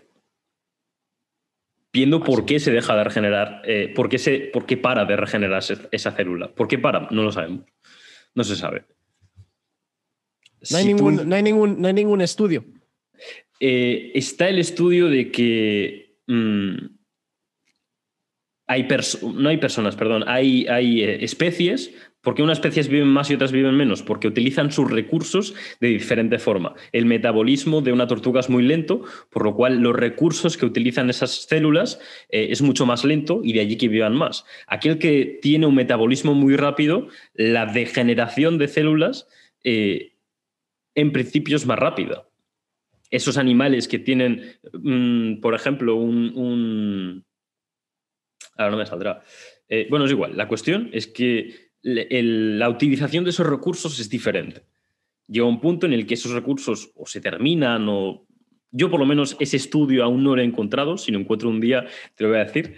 Pero mm, la cuestión es que esa célula se para de reproducir.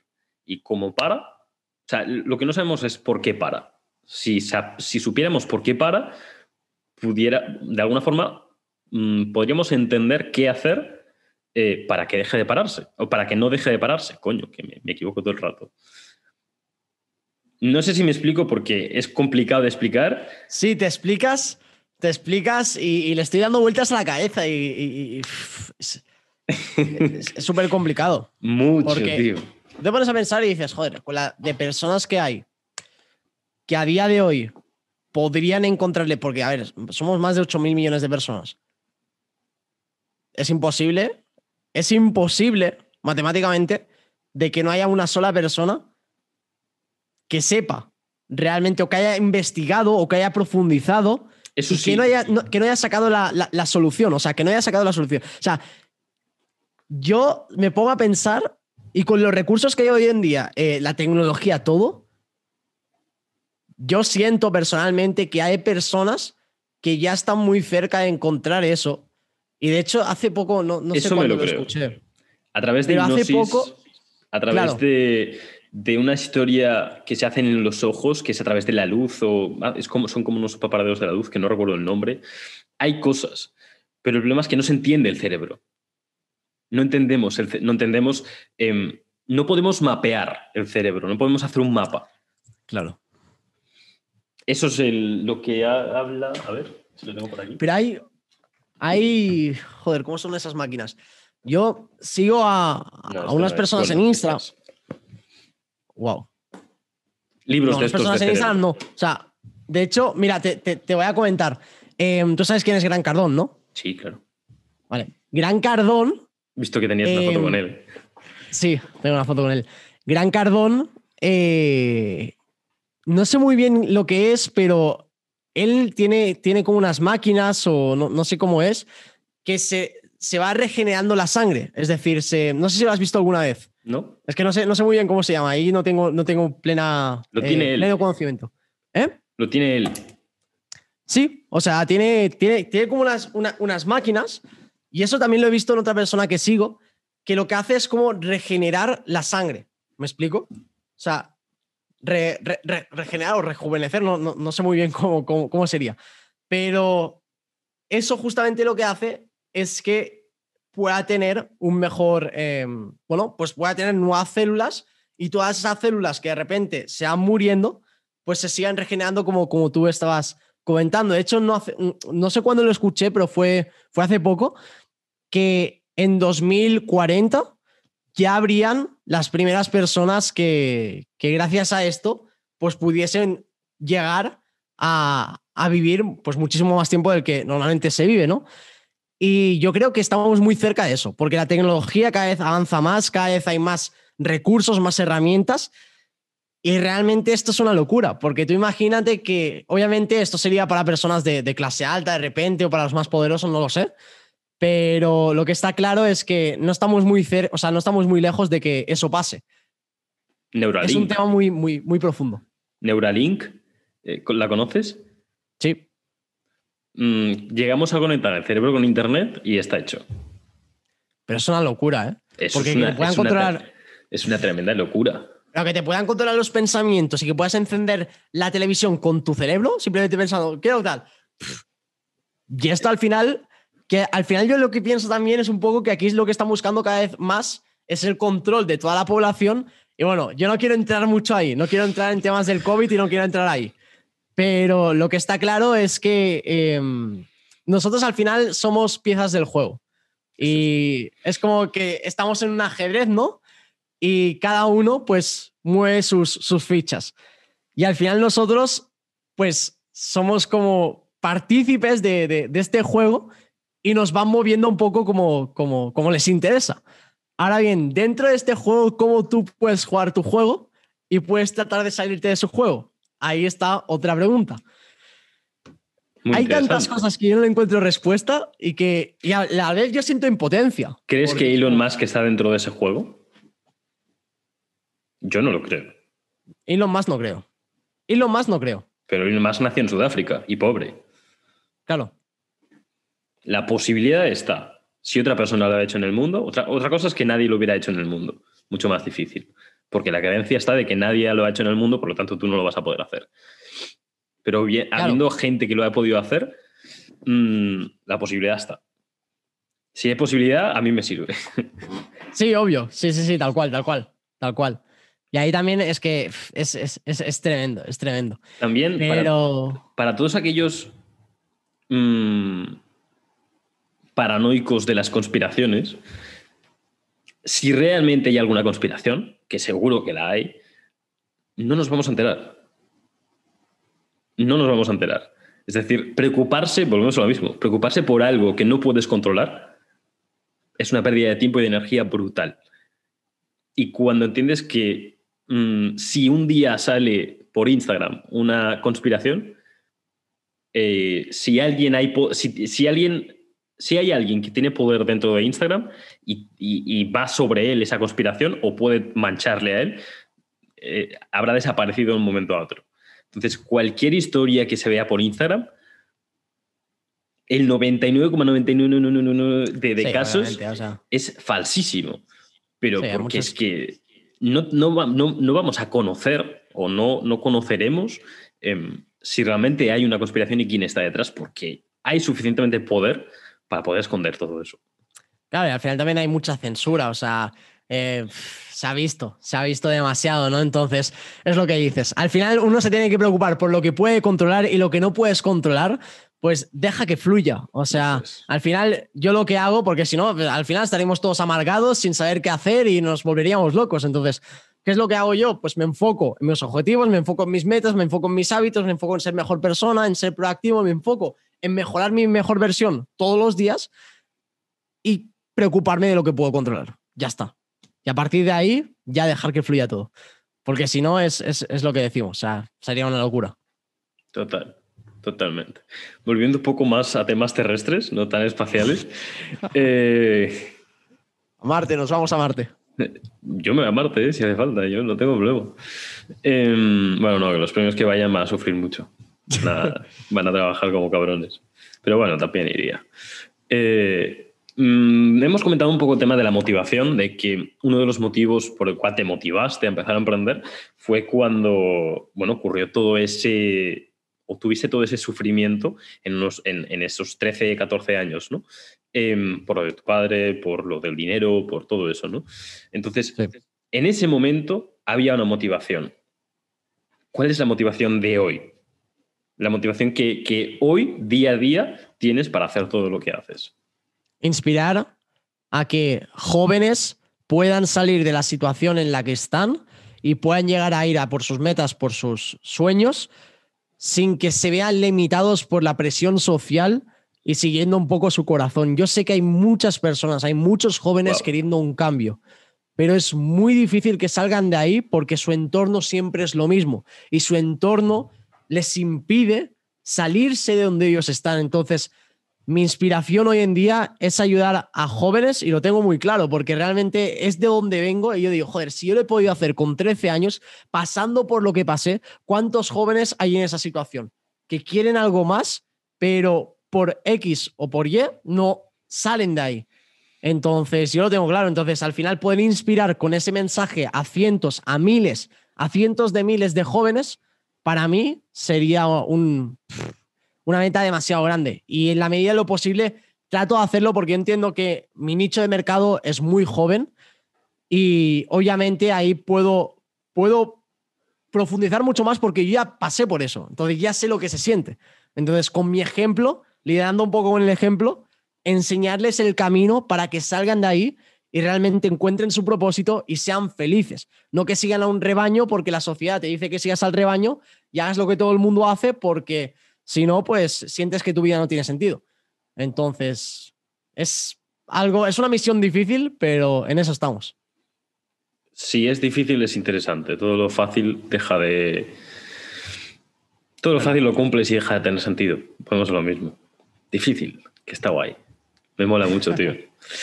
Em, yendo un poco al tema de. Por cierto, porque llevamos una hora y 22 minutos hablando. Em, ¿Cómo vas de tiempo? Bien, bien, bien. De momento, de momento estamos bien. Vale, genial. Si llega al punto que digas me tengo que ir, no dices si. No, a ver, hay 45, sí que tendría que, irme, pero aún, queda, aún quedan 20 minutos. Así que... Genial. Em, yo creo que llegaré al punto que, me gusta llegar eh, pasamos a un tema interesante, el tema del 2020. Un año por lo menos interesante, como decía, ¿no? Eh, porque para mí es un año de perspectivas. Es un año que a muchas personas le ha ido bien y a otras muchas le ha ido muy mal. Entonces, ¿es bueno, es malo? No hay nada bueno ni malo. Depende de la perspectiva siempre. Entonces, ¿cuál ha sido la cosa más importante que tú has aprendido de este 2020? Que hay que aprovechar tendencias y que la vida es cuestión de perspectiva. Em, ah, bueno, resumiendo lo mejor. Si no te adaptas, te mueres. O sea, resumiéndolo en una frase, si no te adaptas, te mueres. Este 2020 ha sido un año de adaptación total, adaptación a todo.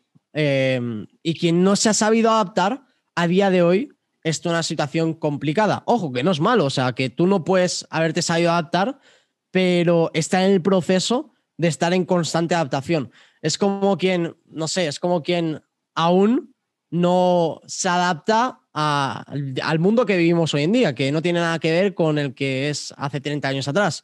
Entonces, cuando tú te adaptas es cuando realmente yo creo que yo creo que dejas de sufrir. Porque es como si tú quieres, quieres hacer, o sea, quieres estar igual toda tu vida sin estar adaptándote a los cambios, a los problemas, a las situaciones que te surgen, que siempre vas a tener situaciones, siempre vas a tener complicaciones. Entonces, el que no se ha querido adaptar se ha quedado en el camino. ¿Me explico? De repente hay negocios que eran tradicionales y se han vuelto eh, online, se han digitalizado y han disparado sus ventas un por tres, un por diez de lo que hacían sus negocios tradicionales. Total. Hay personas que han sabido aprovechar más las redes sociales y otros de repente se han quedado estancados en, el problema de no puedo hacer nada, eh, y, se han quedado estancados ahí y otros han buscado la solución. Entonces, o te quejas o buscas la solución. Si tú buscas la solución y eres proactivo, siempre estarás en constante crecimiento. Ahora, si te pasas quejándote, pues te vas a quedar ahí, de ahí vas a sufrir. Entonces, es adaptarse, adaptarse o morir. Esa responsabilidad extrema responsabilidad de, que si ocurre algo, tú eres el responsable de que si dejas de intentarlos, porque tú has dejado de intentarlo y no buscas otras opciones. Pero cuando te responsabilizas de todo aquello que ocurre en tu vida, em, ya sea para ya sean cosas buenas o ya sean cosas malas, es decir, si tú te responsabilizas del, 2000, del COVID, en tu caso, obviamente, no, no del, país en general, pero en tu caso te responsabilizas del COVID, pues coño, vas a, vas a coger el restaurante, vas a cerrar el restaurante y vas a empezar a vender online. Vas a empezar a, hacer repartos o vas a empezar a hacer repartos, quiero decir, en tu comida, ¿no? Pero cuando te responsabilizas de em, quiero seguir haciendo esto porque es mi responsabilidad y yo busco cómo mejorar, vas a, vas a coger o vas a encontrar esa mejora cuando dejas de responsabilizarte y le das la responsabilidad al COVID, pues el COVID no te va a solucionar nada. Claro. Puedes estar en la parte de el COVID me ha jodido el negocio o el COVID me ha impulsado a que mi negocio ahora facture 10 veces más, ¿no? Total. claro, yo también entiendo el punto de, imagínate, un señor de 55 años que ahora tiene que cerrar su restaurante y tiene que abrir una página web y de repente abrir todo su negocio online. Claro, ponerse a buscar esos contactos que te creen en la página web, porque no lo vas a hacer tú, a no ser que quieras aprender y hacértela tú. Y toda esa proactividad, toda esa responsabilidad, como tú dices, tienes que tener realmente las ganas, ¿no? Eh, Total. Y eso es lo complicado, porque lo fácil que es decir, bueno, el COVID me ha, el COVID me ha jodido el negocio y, y ya está. Y ahí me quedo. Y cuando ya el COVID se vaya, pues ya volveré a abrir. Si puedo. Pero claro, esa no es la solución. Por eso uno de los proyectos que ahora tengo entre manos intentando montar en cuando pueda por, mi tiempo es justamente eso, una agencia de marketing eh, digital, pero hay 20 millones de agencias de marketing digital hoy. Em, ¿qué, ¿qué, diferencia tenía que haber? Pues, enfocada a únicamente, única y exclusivamente a pymes, a empresas familiares, empresas que se han, se han quedado jodidas por el tema del COVID y no han podido trasladar o no han sabido cómo trasladar o si trasladan su negocio a la parte digital, em, les, podría ir, les podría ir mucho mejor o simplemente les podría funcionar el negocio. Entonces es uno de los proyectos que tengo por ahí en mano em, porque, porque realmente existe ese problema y podría ser una muy buena solución y podrías estar aportando salvar, por ejemplo, una familia. Entonces, es algo, es algo que tengo por ahí entre manos. Entonces, esto es lo que has aprendido, lo, más importante que has aprendido de este 2020. Pero vamos a, tu vida en general. Es decir, ¿cuál ha sido tu mayor cagada? Este 2020. Tu vida en general. En mi vida en general. Mi mayor cagada. he cometido tantas cagadas que yo te podría decir, cada año cometo un montón de cagadas. O sea, al final, mi mayor cagada a nivel económico, a nivel personal, ¿en qué punto? El que para ti sea más mm, importante en tu vida, el que haya sido para ti más importante en tu vida. Que, ojo, tu mayor cagada, en muchos casos, puede ser también tu mejor, tu mejor, o ha podido ser tu mejor decisión. Porque a raíz de eso han salido otras cosas que han hecho que llegues al punto en el que hoy te encuentras. Puede ser, o puede que no. Claro. ¿Cuál ha sido mi mayor cagada? Interesante introspección, ¿eh? Wow, tremendo, ¿eh?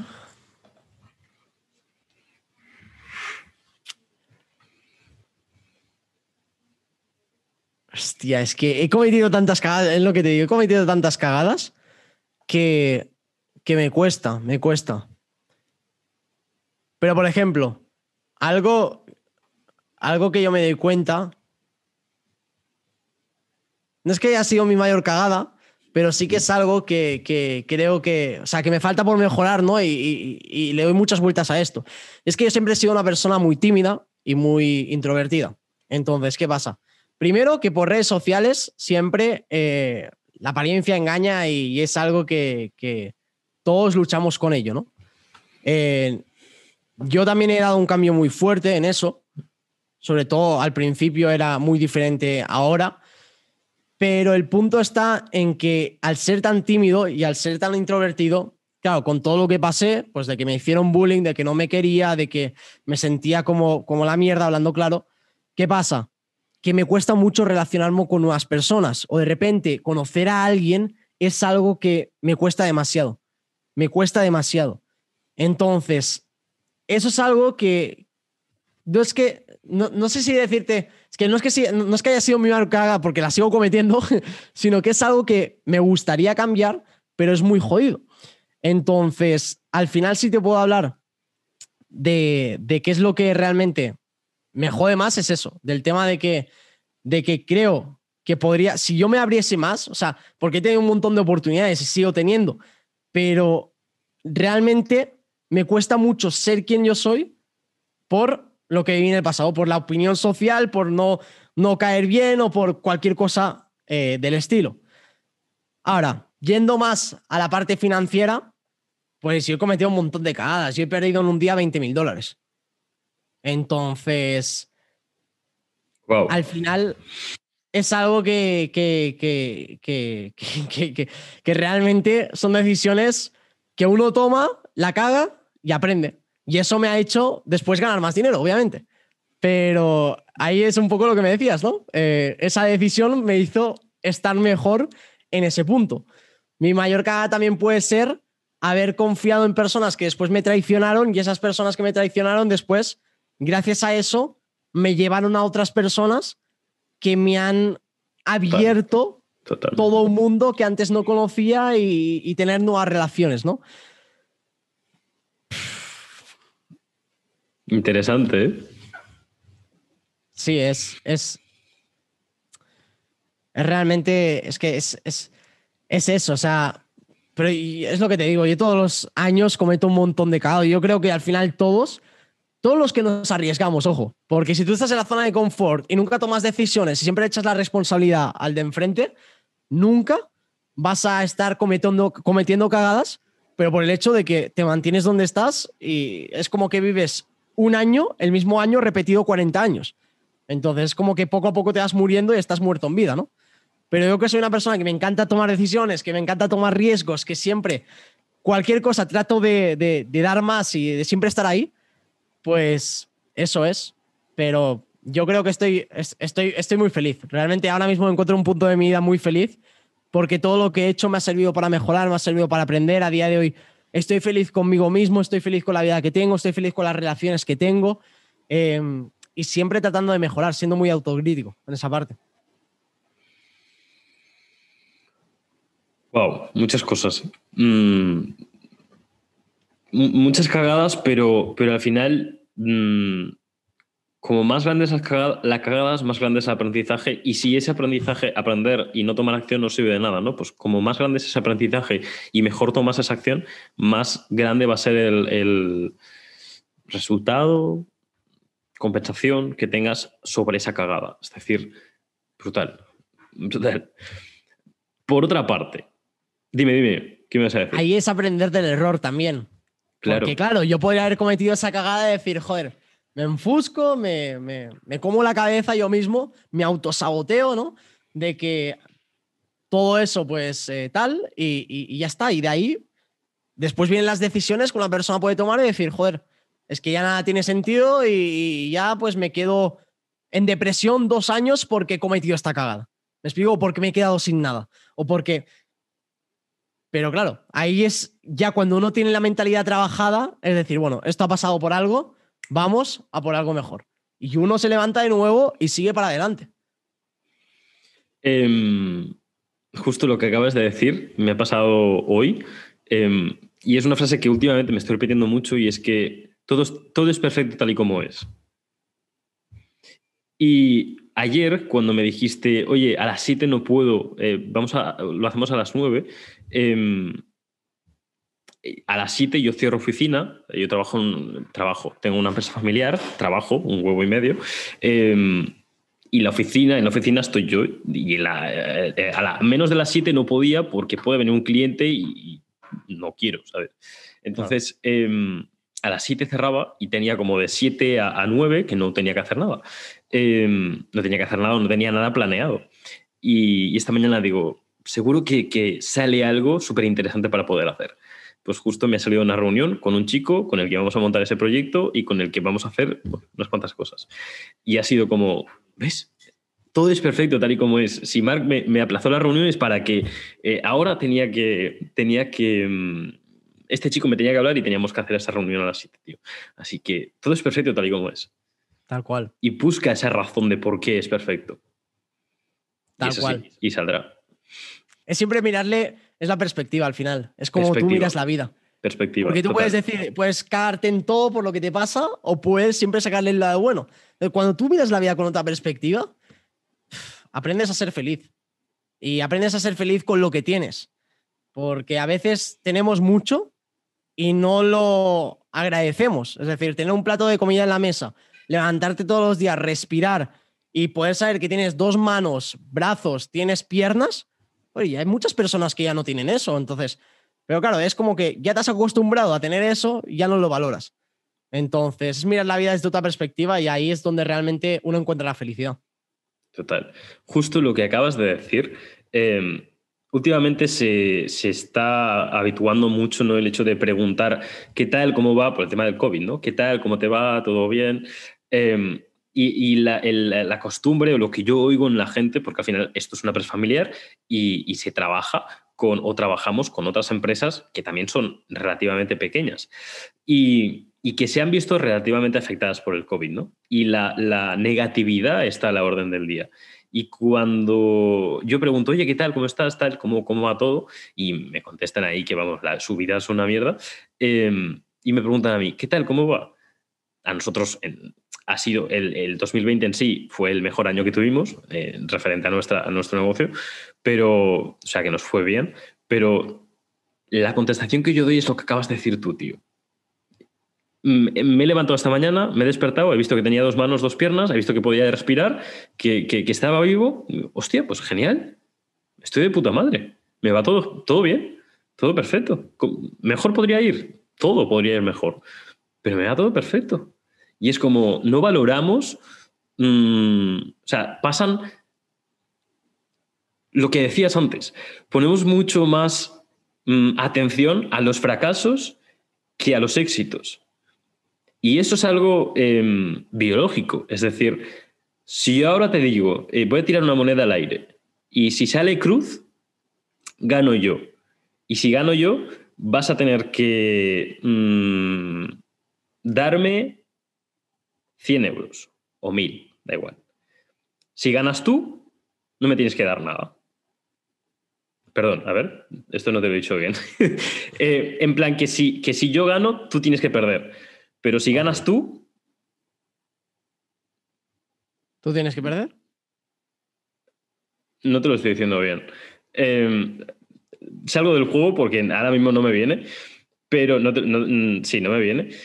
Pero la cuestión es que el, no queremos o sufrimos mucho más una pérdida que valoramos mucho más o que valoramos em, un éxito. Es decir, preferimos quedarnos como estamos que no perder. Exacto. Mm, no sé si ahora me puedo explicar mejor. Es decir, sufrimos mucho la pérdida, por lo que si tenemos la posibilidad de perder, preferimos quedarnos como estamos. Sí, tal cual, la zona de confort. Eso es, eso es. Y la gente, y, no tomamos riesgos por lo mismo. Porque claro, como existe la posibilidad de pierda, no, la pérdida, no, no, a lo seguro, a lo seguro, a lo seguro. Joder, lo único seguro es que te vas a morir, o sea, déjalo seguro, o sea, al final siempre vas a tener la opción de salir de donde estás y de mejorar. Toma decisiones, o sea, yo me puse, yo por ejemplo, mira, yo dejé los estudios y yo cuando dejé los estudios, profesora, que estás loco, que sacas nueves, dieces, ¿cómo vas a dejar los estudios? Que eres de los mejores de la clase, que tal, que no sé qué. Mis amigos también que estaba loco, que tal, tal, tal. Y nadie me apoyaba en esa decisión, ¿no? Pero yo entendía que lo peor que me podía pasar es que yo fracasase y volviese a estudiar dentro de dos años y si me iba mal, pues volver a estudiar y después sacar una carrera ya con, con más tiempo y buscar otras alternativas. Pero digo, a ver, tiempo de estudiar tengo toda la vida, puedo hacerlo cuando quiera. Ahora que tengo la oportunidad de poder aprovechar esto, que estoy en el momento adecuado, voy a coger esa oportunidad y voy a hacerlo. Y claro, yo me fui a México cuando tenía 15 años y me fui encima con un chico que eh, fue mi mentor, que mis padres apenas conocían poco. Y para mis padres, dejarme irme con ese chico a México a dar conferencias, después viajar a Colombia, después viajar a Argentina y hacer toda una gira por ahí durante casi tres meses, fue con un impacto muy grande, ¿no? Entonces, claro, yo ahí tomé un riesgo brutal, porque de hecho yo cuando llegué a México hubo un terremoto que se derrumbaron edificios, murieron un montón de personas y, fue como que todo pasa por algo. Y yo me di cuenta de que en ese proceso que yo estaba viviendo, que estaba tomando un montón de riesgos, que estaba volando en aviones que de repente yo pensaba que se van a caer porque era una locura las turbulencias que habían por ahí, ya al final me di cuenta de que, joder, quien no toma riesgos no gana y que la vida al final hay que aprovecharla y hay que, hay que aprovechar las oportunidades. O sea, nunca sabes si esa oportunidad que tienes delante la vas a volver a tener dale para adelante, toma acción. O sea, ¿qué es lo peor que te va a pasar? Que pierdas dinero, que pierdas tiempo, ganarás experiencia. O sea, morir te vas a morir igual. Entonces, preocúpate de ganar experiencias y de acumular experiencias en tu vida. ¿Qué es lo más importante? Al final, si no, ¿para qué sirve? ¿Qué, qué, qué sentido tiene la vida si siempre haces lo mismo y te quedas siempre donde estás? es súper aburrido, ¿no? O sea, para mí la vida es como un juego que tienes que ir cada vez desbloqueando niveles y ir jugándola. Ahí está la historia. O sea, el, como decías antes, el 95 o, 90 o 85% de la población prefiere quedarse dentro de esa caja.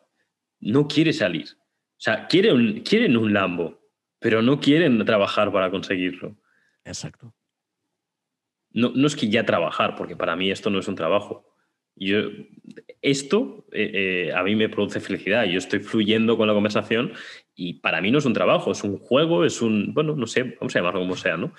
Pero mm, trabajas cuando estás haciendo algo que no te gusta, cuando estás en una cadena de montaje haciendo un, yo qué sé, una botella de agua o un móvil, em, entonces es un trabajo, porque estás haciendo algo que no te va a acercar a nada en la vida.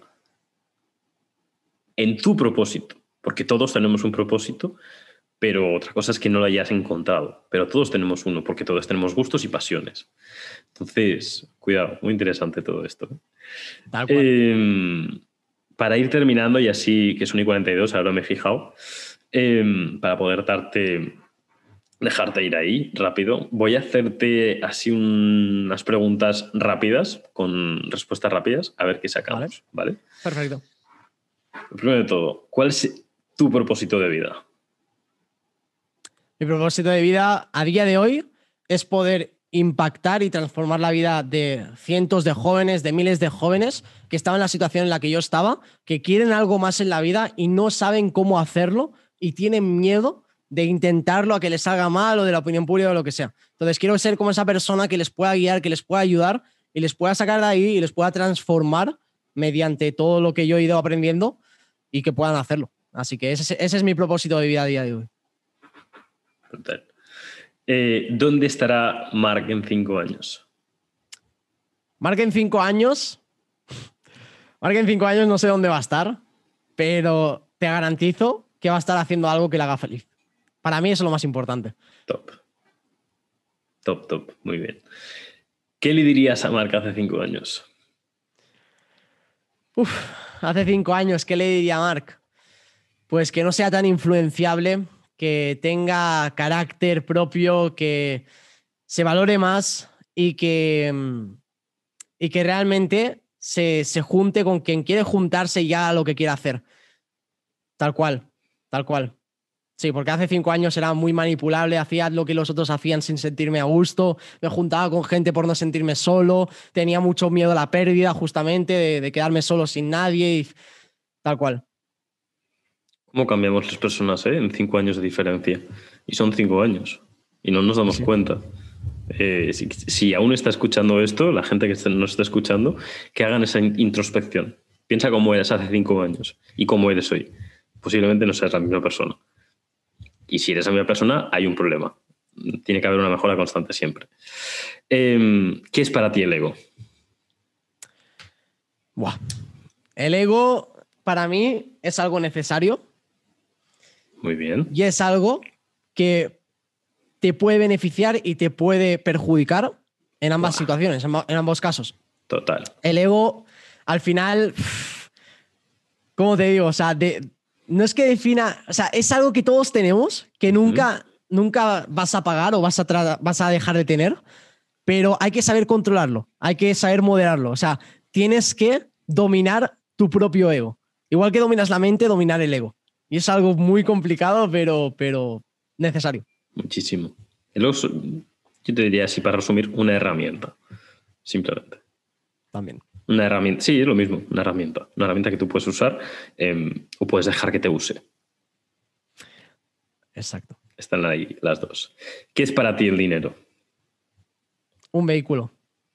Para mí el dinero es, es un vehículo para conseguir mis metas, para conseguir mis sueños, para poder ayudar a las personas, para trascender. Pero al final el dinero no deja de ser papel, es, es un, mira, yo te doy esto y lo otro. Antes me dabas una vaca y yo te daba una oveja. Hoy, pues, a través del dinero nos intercambiamos eh, bienes materiales, ¿no? Pero es un vehículo, un vehículo para poder ayudar. Yo lo veo como un vehículo para poder ayudar. Total. Incluso es una mentira social. Es decir, todos nos hemos creído que el dinero tiene un valor porque todos le hemos dado ese, ese entre todos le hemos dado ese valor. Pero es una mentira social porque no tiene un valor en sí. Exacto. Exacto. Es el valor que nosotros le ponemos. Tiene más valor un árbol que un billete de 500 euros. Más valor real. Al final, el valor del dinero es una mentira. Una cosa es, el precio y la otra, cosa es, el valor. Eso es. Total, muy, muy bueno. Eh, creo que es muy importante dar esa, esa, diferencia entre una y otra, porque no son, son conceptos muy, muy eh, distintos. Em, ¿Qué es para ti el éxito? El éxito es la progresión. ¿Cómo era? Es que hay una frase que identifica justamente lo que es para mí el éxito, que es la, progresión de. Ah, la realización. Ahora no sé muy bien cómo es, pero bueno, te lo voy a decir en mis palabras. El éxito, básicamente, para mí es hacer lo que amas todos los días, poder ser feliz y poder ayudar a los demás a que puedan llegar a ese punto porque la felicidad es algo muy difícil de encontrarla y cuando tú eres feliz, transmites felicidad. Igual que la negatividad, cuando tú eh, estás negativo, cuando tú estás frustrado, lo transmites y las otras personas se contagian de eso. Del éxito lo mismo. Si tú te juntas con personas exitosas, pero no exitosas financieramente, exitosas a nivel espiritual, a nivel mental, exitosas que se sienten plenas, tú vas a acabar en ese punto. Y al final yo creo que es lo que todos buscamos, ¿no? Entonces, para mí eso es el éxito. Es lograr ese punto. De ahí que quiera venirme a Andorra. Mucha gente me pregunta, me, lo dice por el tema fiscal y realmente es como la tercera opción. La primera es ese contexto, esas, ese, ese, contexto, me refiero a ese entorno que tienes, que hay en Andorra, de mentalidad, de, de, conversación. Es decir, tú hablas en España, y, eh, hablas con personas en España y hablas de COVID. Hablas en Andorra y hablas de proyectos. Es una locura, es una locura, es una locura. Yo es que estoy totalmente de acuerdo. O sea, yo cuando me vine a Andorra, no, que por el dinero, que no sé qué. El dinero es, es, lo de menos. O sea, es la mentalidad. Es que las conversaciones son totalmente distintas. Total. Y tú ves cosas totalmente distintas y dices, ¡buah! ¡Qué locura! O sea, el entorno determina muchas veces quién eres y lo que vas a conseguir. Con quién te juntas. Totalmente. ¿Qué es para ti el fracaso? El fracaso. Para mí el fracaso, te diría que es lo mejor que, nos puede pasar, es lo mejor que, que me ha pasado, porque gracias a cada fracaso he tenido un aprendizaje. Fracaso es necesario y el fracaso es, es lo que te brinda un nuevo mundo de experiencias y un nuevo mundo de aprendizajes. Cada vez que fracasas, aprendes algo nuevo. Entonces, es eso. El fracaso es algo que te brinda, la, te abre la puerta aprender algo nuevo y tener la experiencia para no volver a ese punto de cometer esos errores. Brutal. Y por último, ¿qué es para ti la felicidad? Wow. La felicidad. La felicidad para mí. Te podría decir que es la meta, es el objetivo, pero a la vez es es cuando yo me siento, es cuando yo realmente me siento lleno haciendo lo que hago, siendo, me, siento realmente lleno haciendo lo que hago con las personas que amo. Eso es. Y la felicidad es, es sentirme bien conmigo mismo, es sentir que puedo ser yo, sentir que, que me apasiona lo que hago, sentir que cada día que me levanto me brillan los ojos sabiendo lo que está por venir, sabiendo lo que estoy creando, sabiendo lo que estoy construyendo al final, como te decía, la vida para mí es como ir desbloqueando niveles como el Mario Bros, ¿no? Que tú vas desbloqueando niveles y vas pasando al siguiente capítulo. Y esto es lo que mantiene emocionante eh, la vida, ¿no? De que siempre puedes subir el nivel, siempre puedes hacer algo más, siempre puedes ir escalando y disfrutar de cada paso es realmente la felicidad. O sea, el proceso es realmente lo que uno tiene que disfrutar, no la meta. Sí, cuando tú llegas al punto, a la meta, no lo disfrutas, tú disfrutas el proceso, las caídas, las aventuras. Y para mí eso es lo más emocionante, o sea, sin duda alguna, eso es lo que realmente me hace feliz y para mí eso es la felicidad. Se nota, ¿eh? Eh totalmente. O sea, el gran, una de las cosas que quería decirte antes y se me ha olvidado, el gran error de muchos emprendedores es que creen que van a ser felices cuando tengan ese millón, cuando tengan ese Lambo o cuando tengan esa casa en Andorra. Eh, la felicidad, lo único que puede darte felicidad eres tú mismo. No hay nada más en el mundo que pueda darte felicidad. Tal cual. Tal cual. Entonces, si no eres feliz, es porque tú decides no ser feliz. Si tú eres feliz, es decir, si no eres feliz con nada, no serás feliz con todo. Totalmente, totalmente, totalmente. Pues Por eso cuando uno construye desde cero, desde abajo, valora lo que tiene. Y valora todo lo que le ha costado y entiende de que al final todo está en uno mismo. Y cuando tú coges la responsabilidad de tu vida y te haces responsable de tu felicidad, de tu, de tu amargura, te haces responsable de todo. Es cuando todo empieza a cambiar. La perspectiva en la que miras la vida es realmente lo que se ve reflejado, lo que es tu vida. Al final la vida es como un boomerang, todo lo que das es lo que se te devuelve. Así que yo siempre me preocupo de dar todo lo que puedo, porque entiendo de que eso después se multiplica por 10 y me, se me devuelve en forma de recompensa. Entonces, yo agradecido de verdad por, por estar aquí. José, para mí ha sido un placer. Eh, Totalmente. es increíble, ¿eh? yo, no, yo no pensaba que estuviésemos aquí hablando ¿eh? dos horas. Dos horas y la verdad que me he sentido súper cómodo. Agradecerte de verdad la, la, invitación, de que podamos tener ese espacio, ¿no? Porque ha costado cuadrar la reunión, pero por fin se ha podido dar y, súper contento, súper feliz, de corazón. Yo también, la verdad es que ya te comentó antes, creo que ha sido eh, una de las personas que muchos jóvenes pueden tomar de referente y tienes esa mentalidad que, que ellos deben valorar, más que el dinero que puedas tener. La mentalidad. Entonces, para terminar, ¿tienes una pregunta para mí? me, recuerda esto a, a, estaba machacando yo todo el rato, así que si, quieres, si, tienes algo, dale. Quiero, quiero preguntarte qué es para ti la felicidad. Me, gustaría saber tu punto de vista. Mm, vale. Te voy a hacer una pregunta. ¿Crees que tú podrías ser feliz, por ejemplo, lavando platos? vale, lavando platos es mi ejemplo. Eh, dame algo o dime algo que no te guste nada hacer. En mi caso es lavar platos. Eh, mm, que no me guste nada, nada hacer, a planchar. ¿Podrías ser feliz planchando?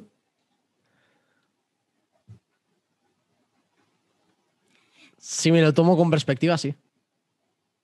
¿Qué perspectiva tomarías para ser feliz planchando? Claro, yo me imagino, si me pongo a planchar y de repente, yo qué sé, me estoy escuchando un audiolibro mientras, mientras estoy planchando y de repente me estoy comiendo algo que me da placer, pues de repente soy feliz planchando. O estoy con buena compañía mientras plancho, pues de repente puedo ser feliz planchando. Pero, ¿qué es lo que te está provocando esa felicidad? El audiolibro, lo que te hace feliz, o sea, el, el audiolibro, lo que estás comiendo y la compañía, no el hecho de planchar. ¿El hecho de planchar te podía provocar felicidad? No. Sí. ¿Sí? La felicidad, hay un, libro que habla de eso que se llama Fluir, una psicología de la felicidad, eh, por Mihaly Csikszentmihalyi. Eh, y estudió durante no sé cuántos años que la felicidad existe en cuando tú dejas de ser consciente de ti mismo. ¿Por qué? Eh, ¿Y a qué me refiero con esto? Tú vas conduciendo por la calle y llegas a, de punto A a punto B y no eres consciente de cómo has llegado a punto A a punto B. Desconectas de ti, dejas de ser consciente de ti mismo y estás simplemente en el ahora. Cuando estás en el ahora es en el único momento en el que puedes ser feliz. ¿Por qué? Porque cuando estás en el pasado estás pensando, yo ahora, por ejemplo, estoy, soy feliz. Ahora. Y durante este rato he sido feliz. ¿Por qué? Porque he estado contigo, hablando y fluyendo. Em, si ahora dejo esto, si ahora cerramos, em, estaré pensando en mm, los macarrones que me voy a comer para cenar. En ese momento, en mi cabeza, en mi mente, eh, la felicidad estará, estará en un momento futuro. Si yo pienso en la pizza que me comí ayer, no me comí pizza, ¿eh? Eh, por desgracia, pero si, si pensar en la cena de ayer, ahora que no estoy cenando, ahora que llevo 24 horas sin comer también hago desayuno. Pero eso me, provoca, me provocaría infelicidad porque estaría en un punto del tiempo, en mi mente, el tiempo relativo depende de la. El tiempo es una ficción de la mente, em, por lo cual me haría, me haría sentirme infeliz. Claro. Entonces, ¿cómo hacemos para entrar en ese estado de que no me voy a acordar ahora del nombre, pero hay un estado en el que tiene un nombre, ese estado en el que entras bueno, mm, te desconectas de ti mismo, desconectas del pasado y futuro y estás simplemente fluyendo. Em, ¿Cómo lo hacemos? Marcándonos objetivos. Cuando tú dices, vale, he planchado una pieza de ropa en dos minutos. La siguiente la voy a, la voy a planchar en, dos, eh, en un minuto y cincuenta.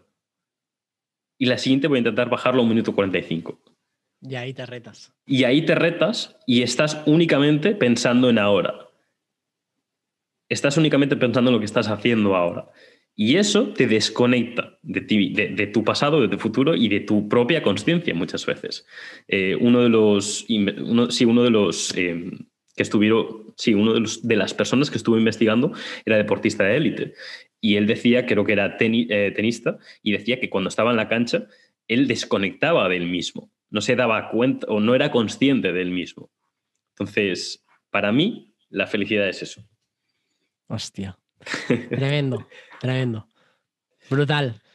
Por último, ¿a quién me recomiendas entrevistar para poder enlazar ahí con alguien?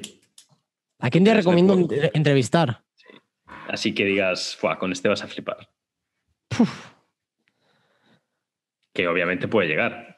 Yo tengo 1100 seguidores de momento en Instagram, pero eh, ahí que, que pueda yo. ¿A quién te recomiendo entrevistar? Buah, muy buena pregunta. Ahí siempre, de esa forma, ¿ves? En el networking, así siempre hay enlace a otra persona. Sí, sí, sí, no, no, estoy, estoy pensando, estoy pensando. ¿A quién te recomiendo entrevistar? A ver. Mm, mm, mm, Claro, pero Espa- o sea, que sea de, de- de España o da igual. Mientras no hable, ingl- no hable inglés, más que nada porque mi, mi- esto es inglés, mi público.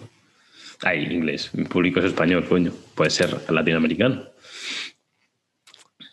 Hostia, tío, va- va- ahí me has matado, ¿eh? Me has matado. Claro, porque te puedo decir personas, pero. Claro, tampoco te voy a recomendar a, que- a cualquier persona.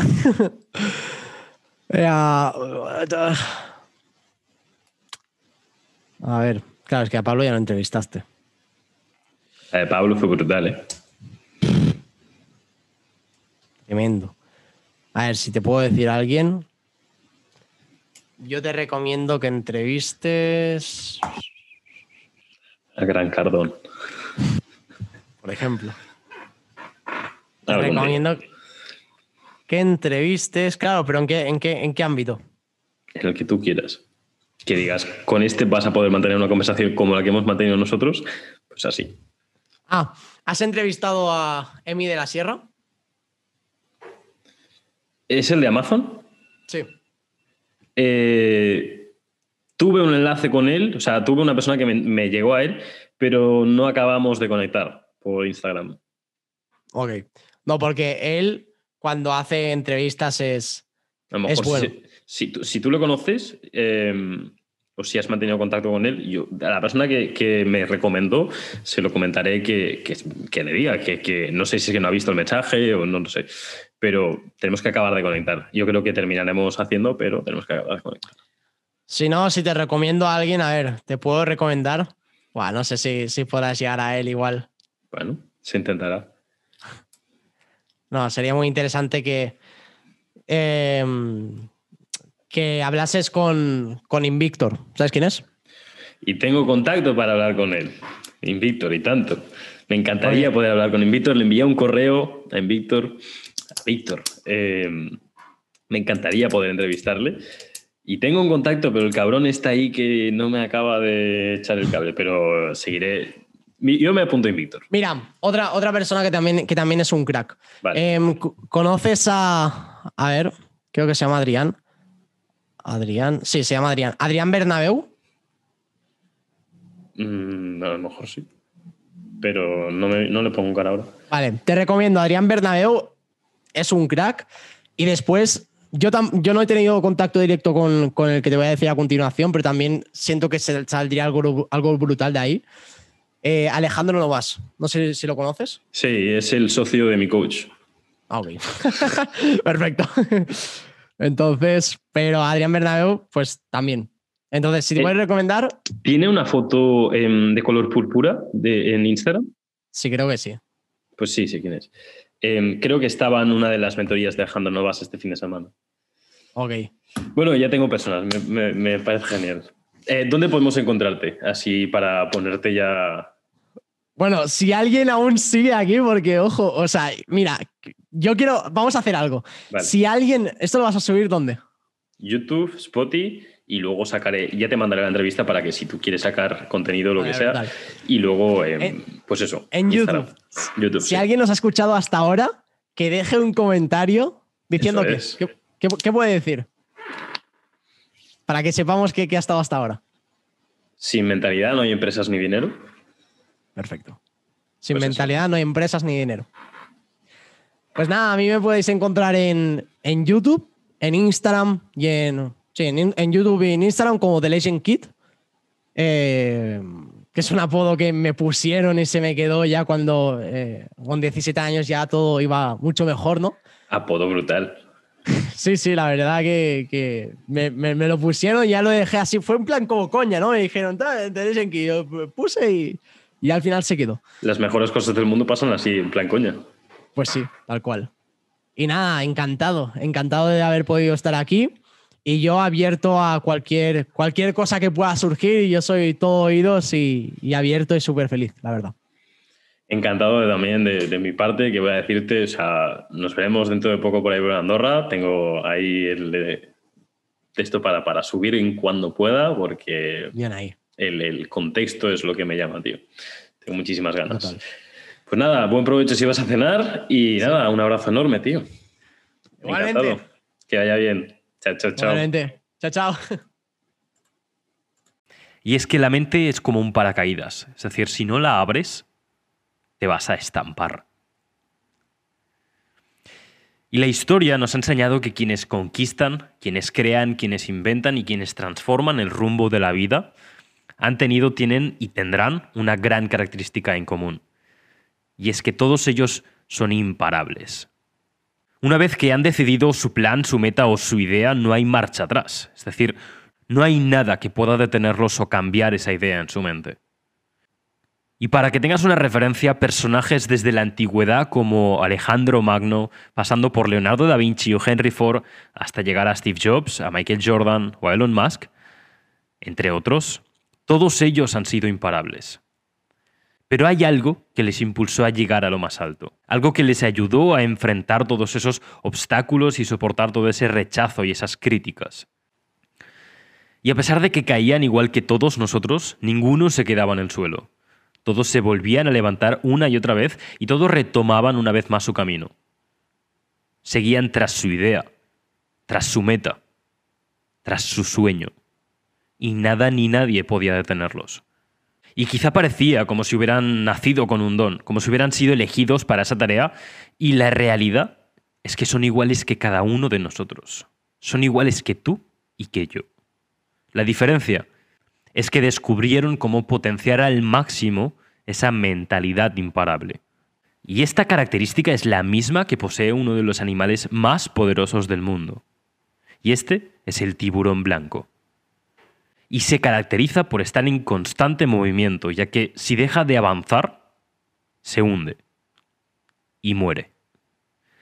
La necesidad natural de mantenerse siempre en movimiento es la misma que comparten todas las personas que he mencionado antes, ya que de igual forma en la vida, si tú dejas de avanzar, si piensas demasiado tu siguiente paso, o si dejas de luchar y te vencen esos problemas, esos obstáculos que se presentan, inevitablemente vas a terminar hundiéndote. Así que en todo lo que hagas, en todo lo que te propongas, debes mantener siempre esa mentalidad imparable.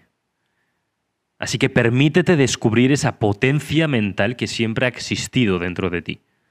Para que en el momento en el que tomes la decisión de lograr algo, de innovar, de crear, de construir, que nada ni nadie te detenga y consigas lo que quieres. Convirtiéndote, al igual que algunos de los ejemplos que antes he mencionado, en esa persona que puede transformar para bien el rumbo de su vida y de este mundo. Y ahora que ya entiendes la importancia de potenciar una mentalidad emprendedora imparable, quiero que entiendas por qué debes tener a alguien que te ayude a construir y a potenciarla. Y es que todos los emprendedores exitosos tienen dos cosas en común.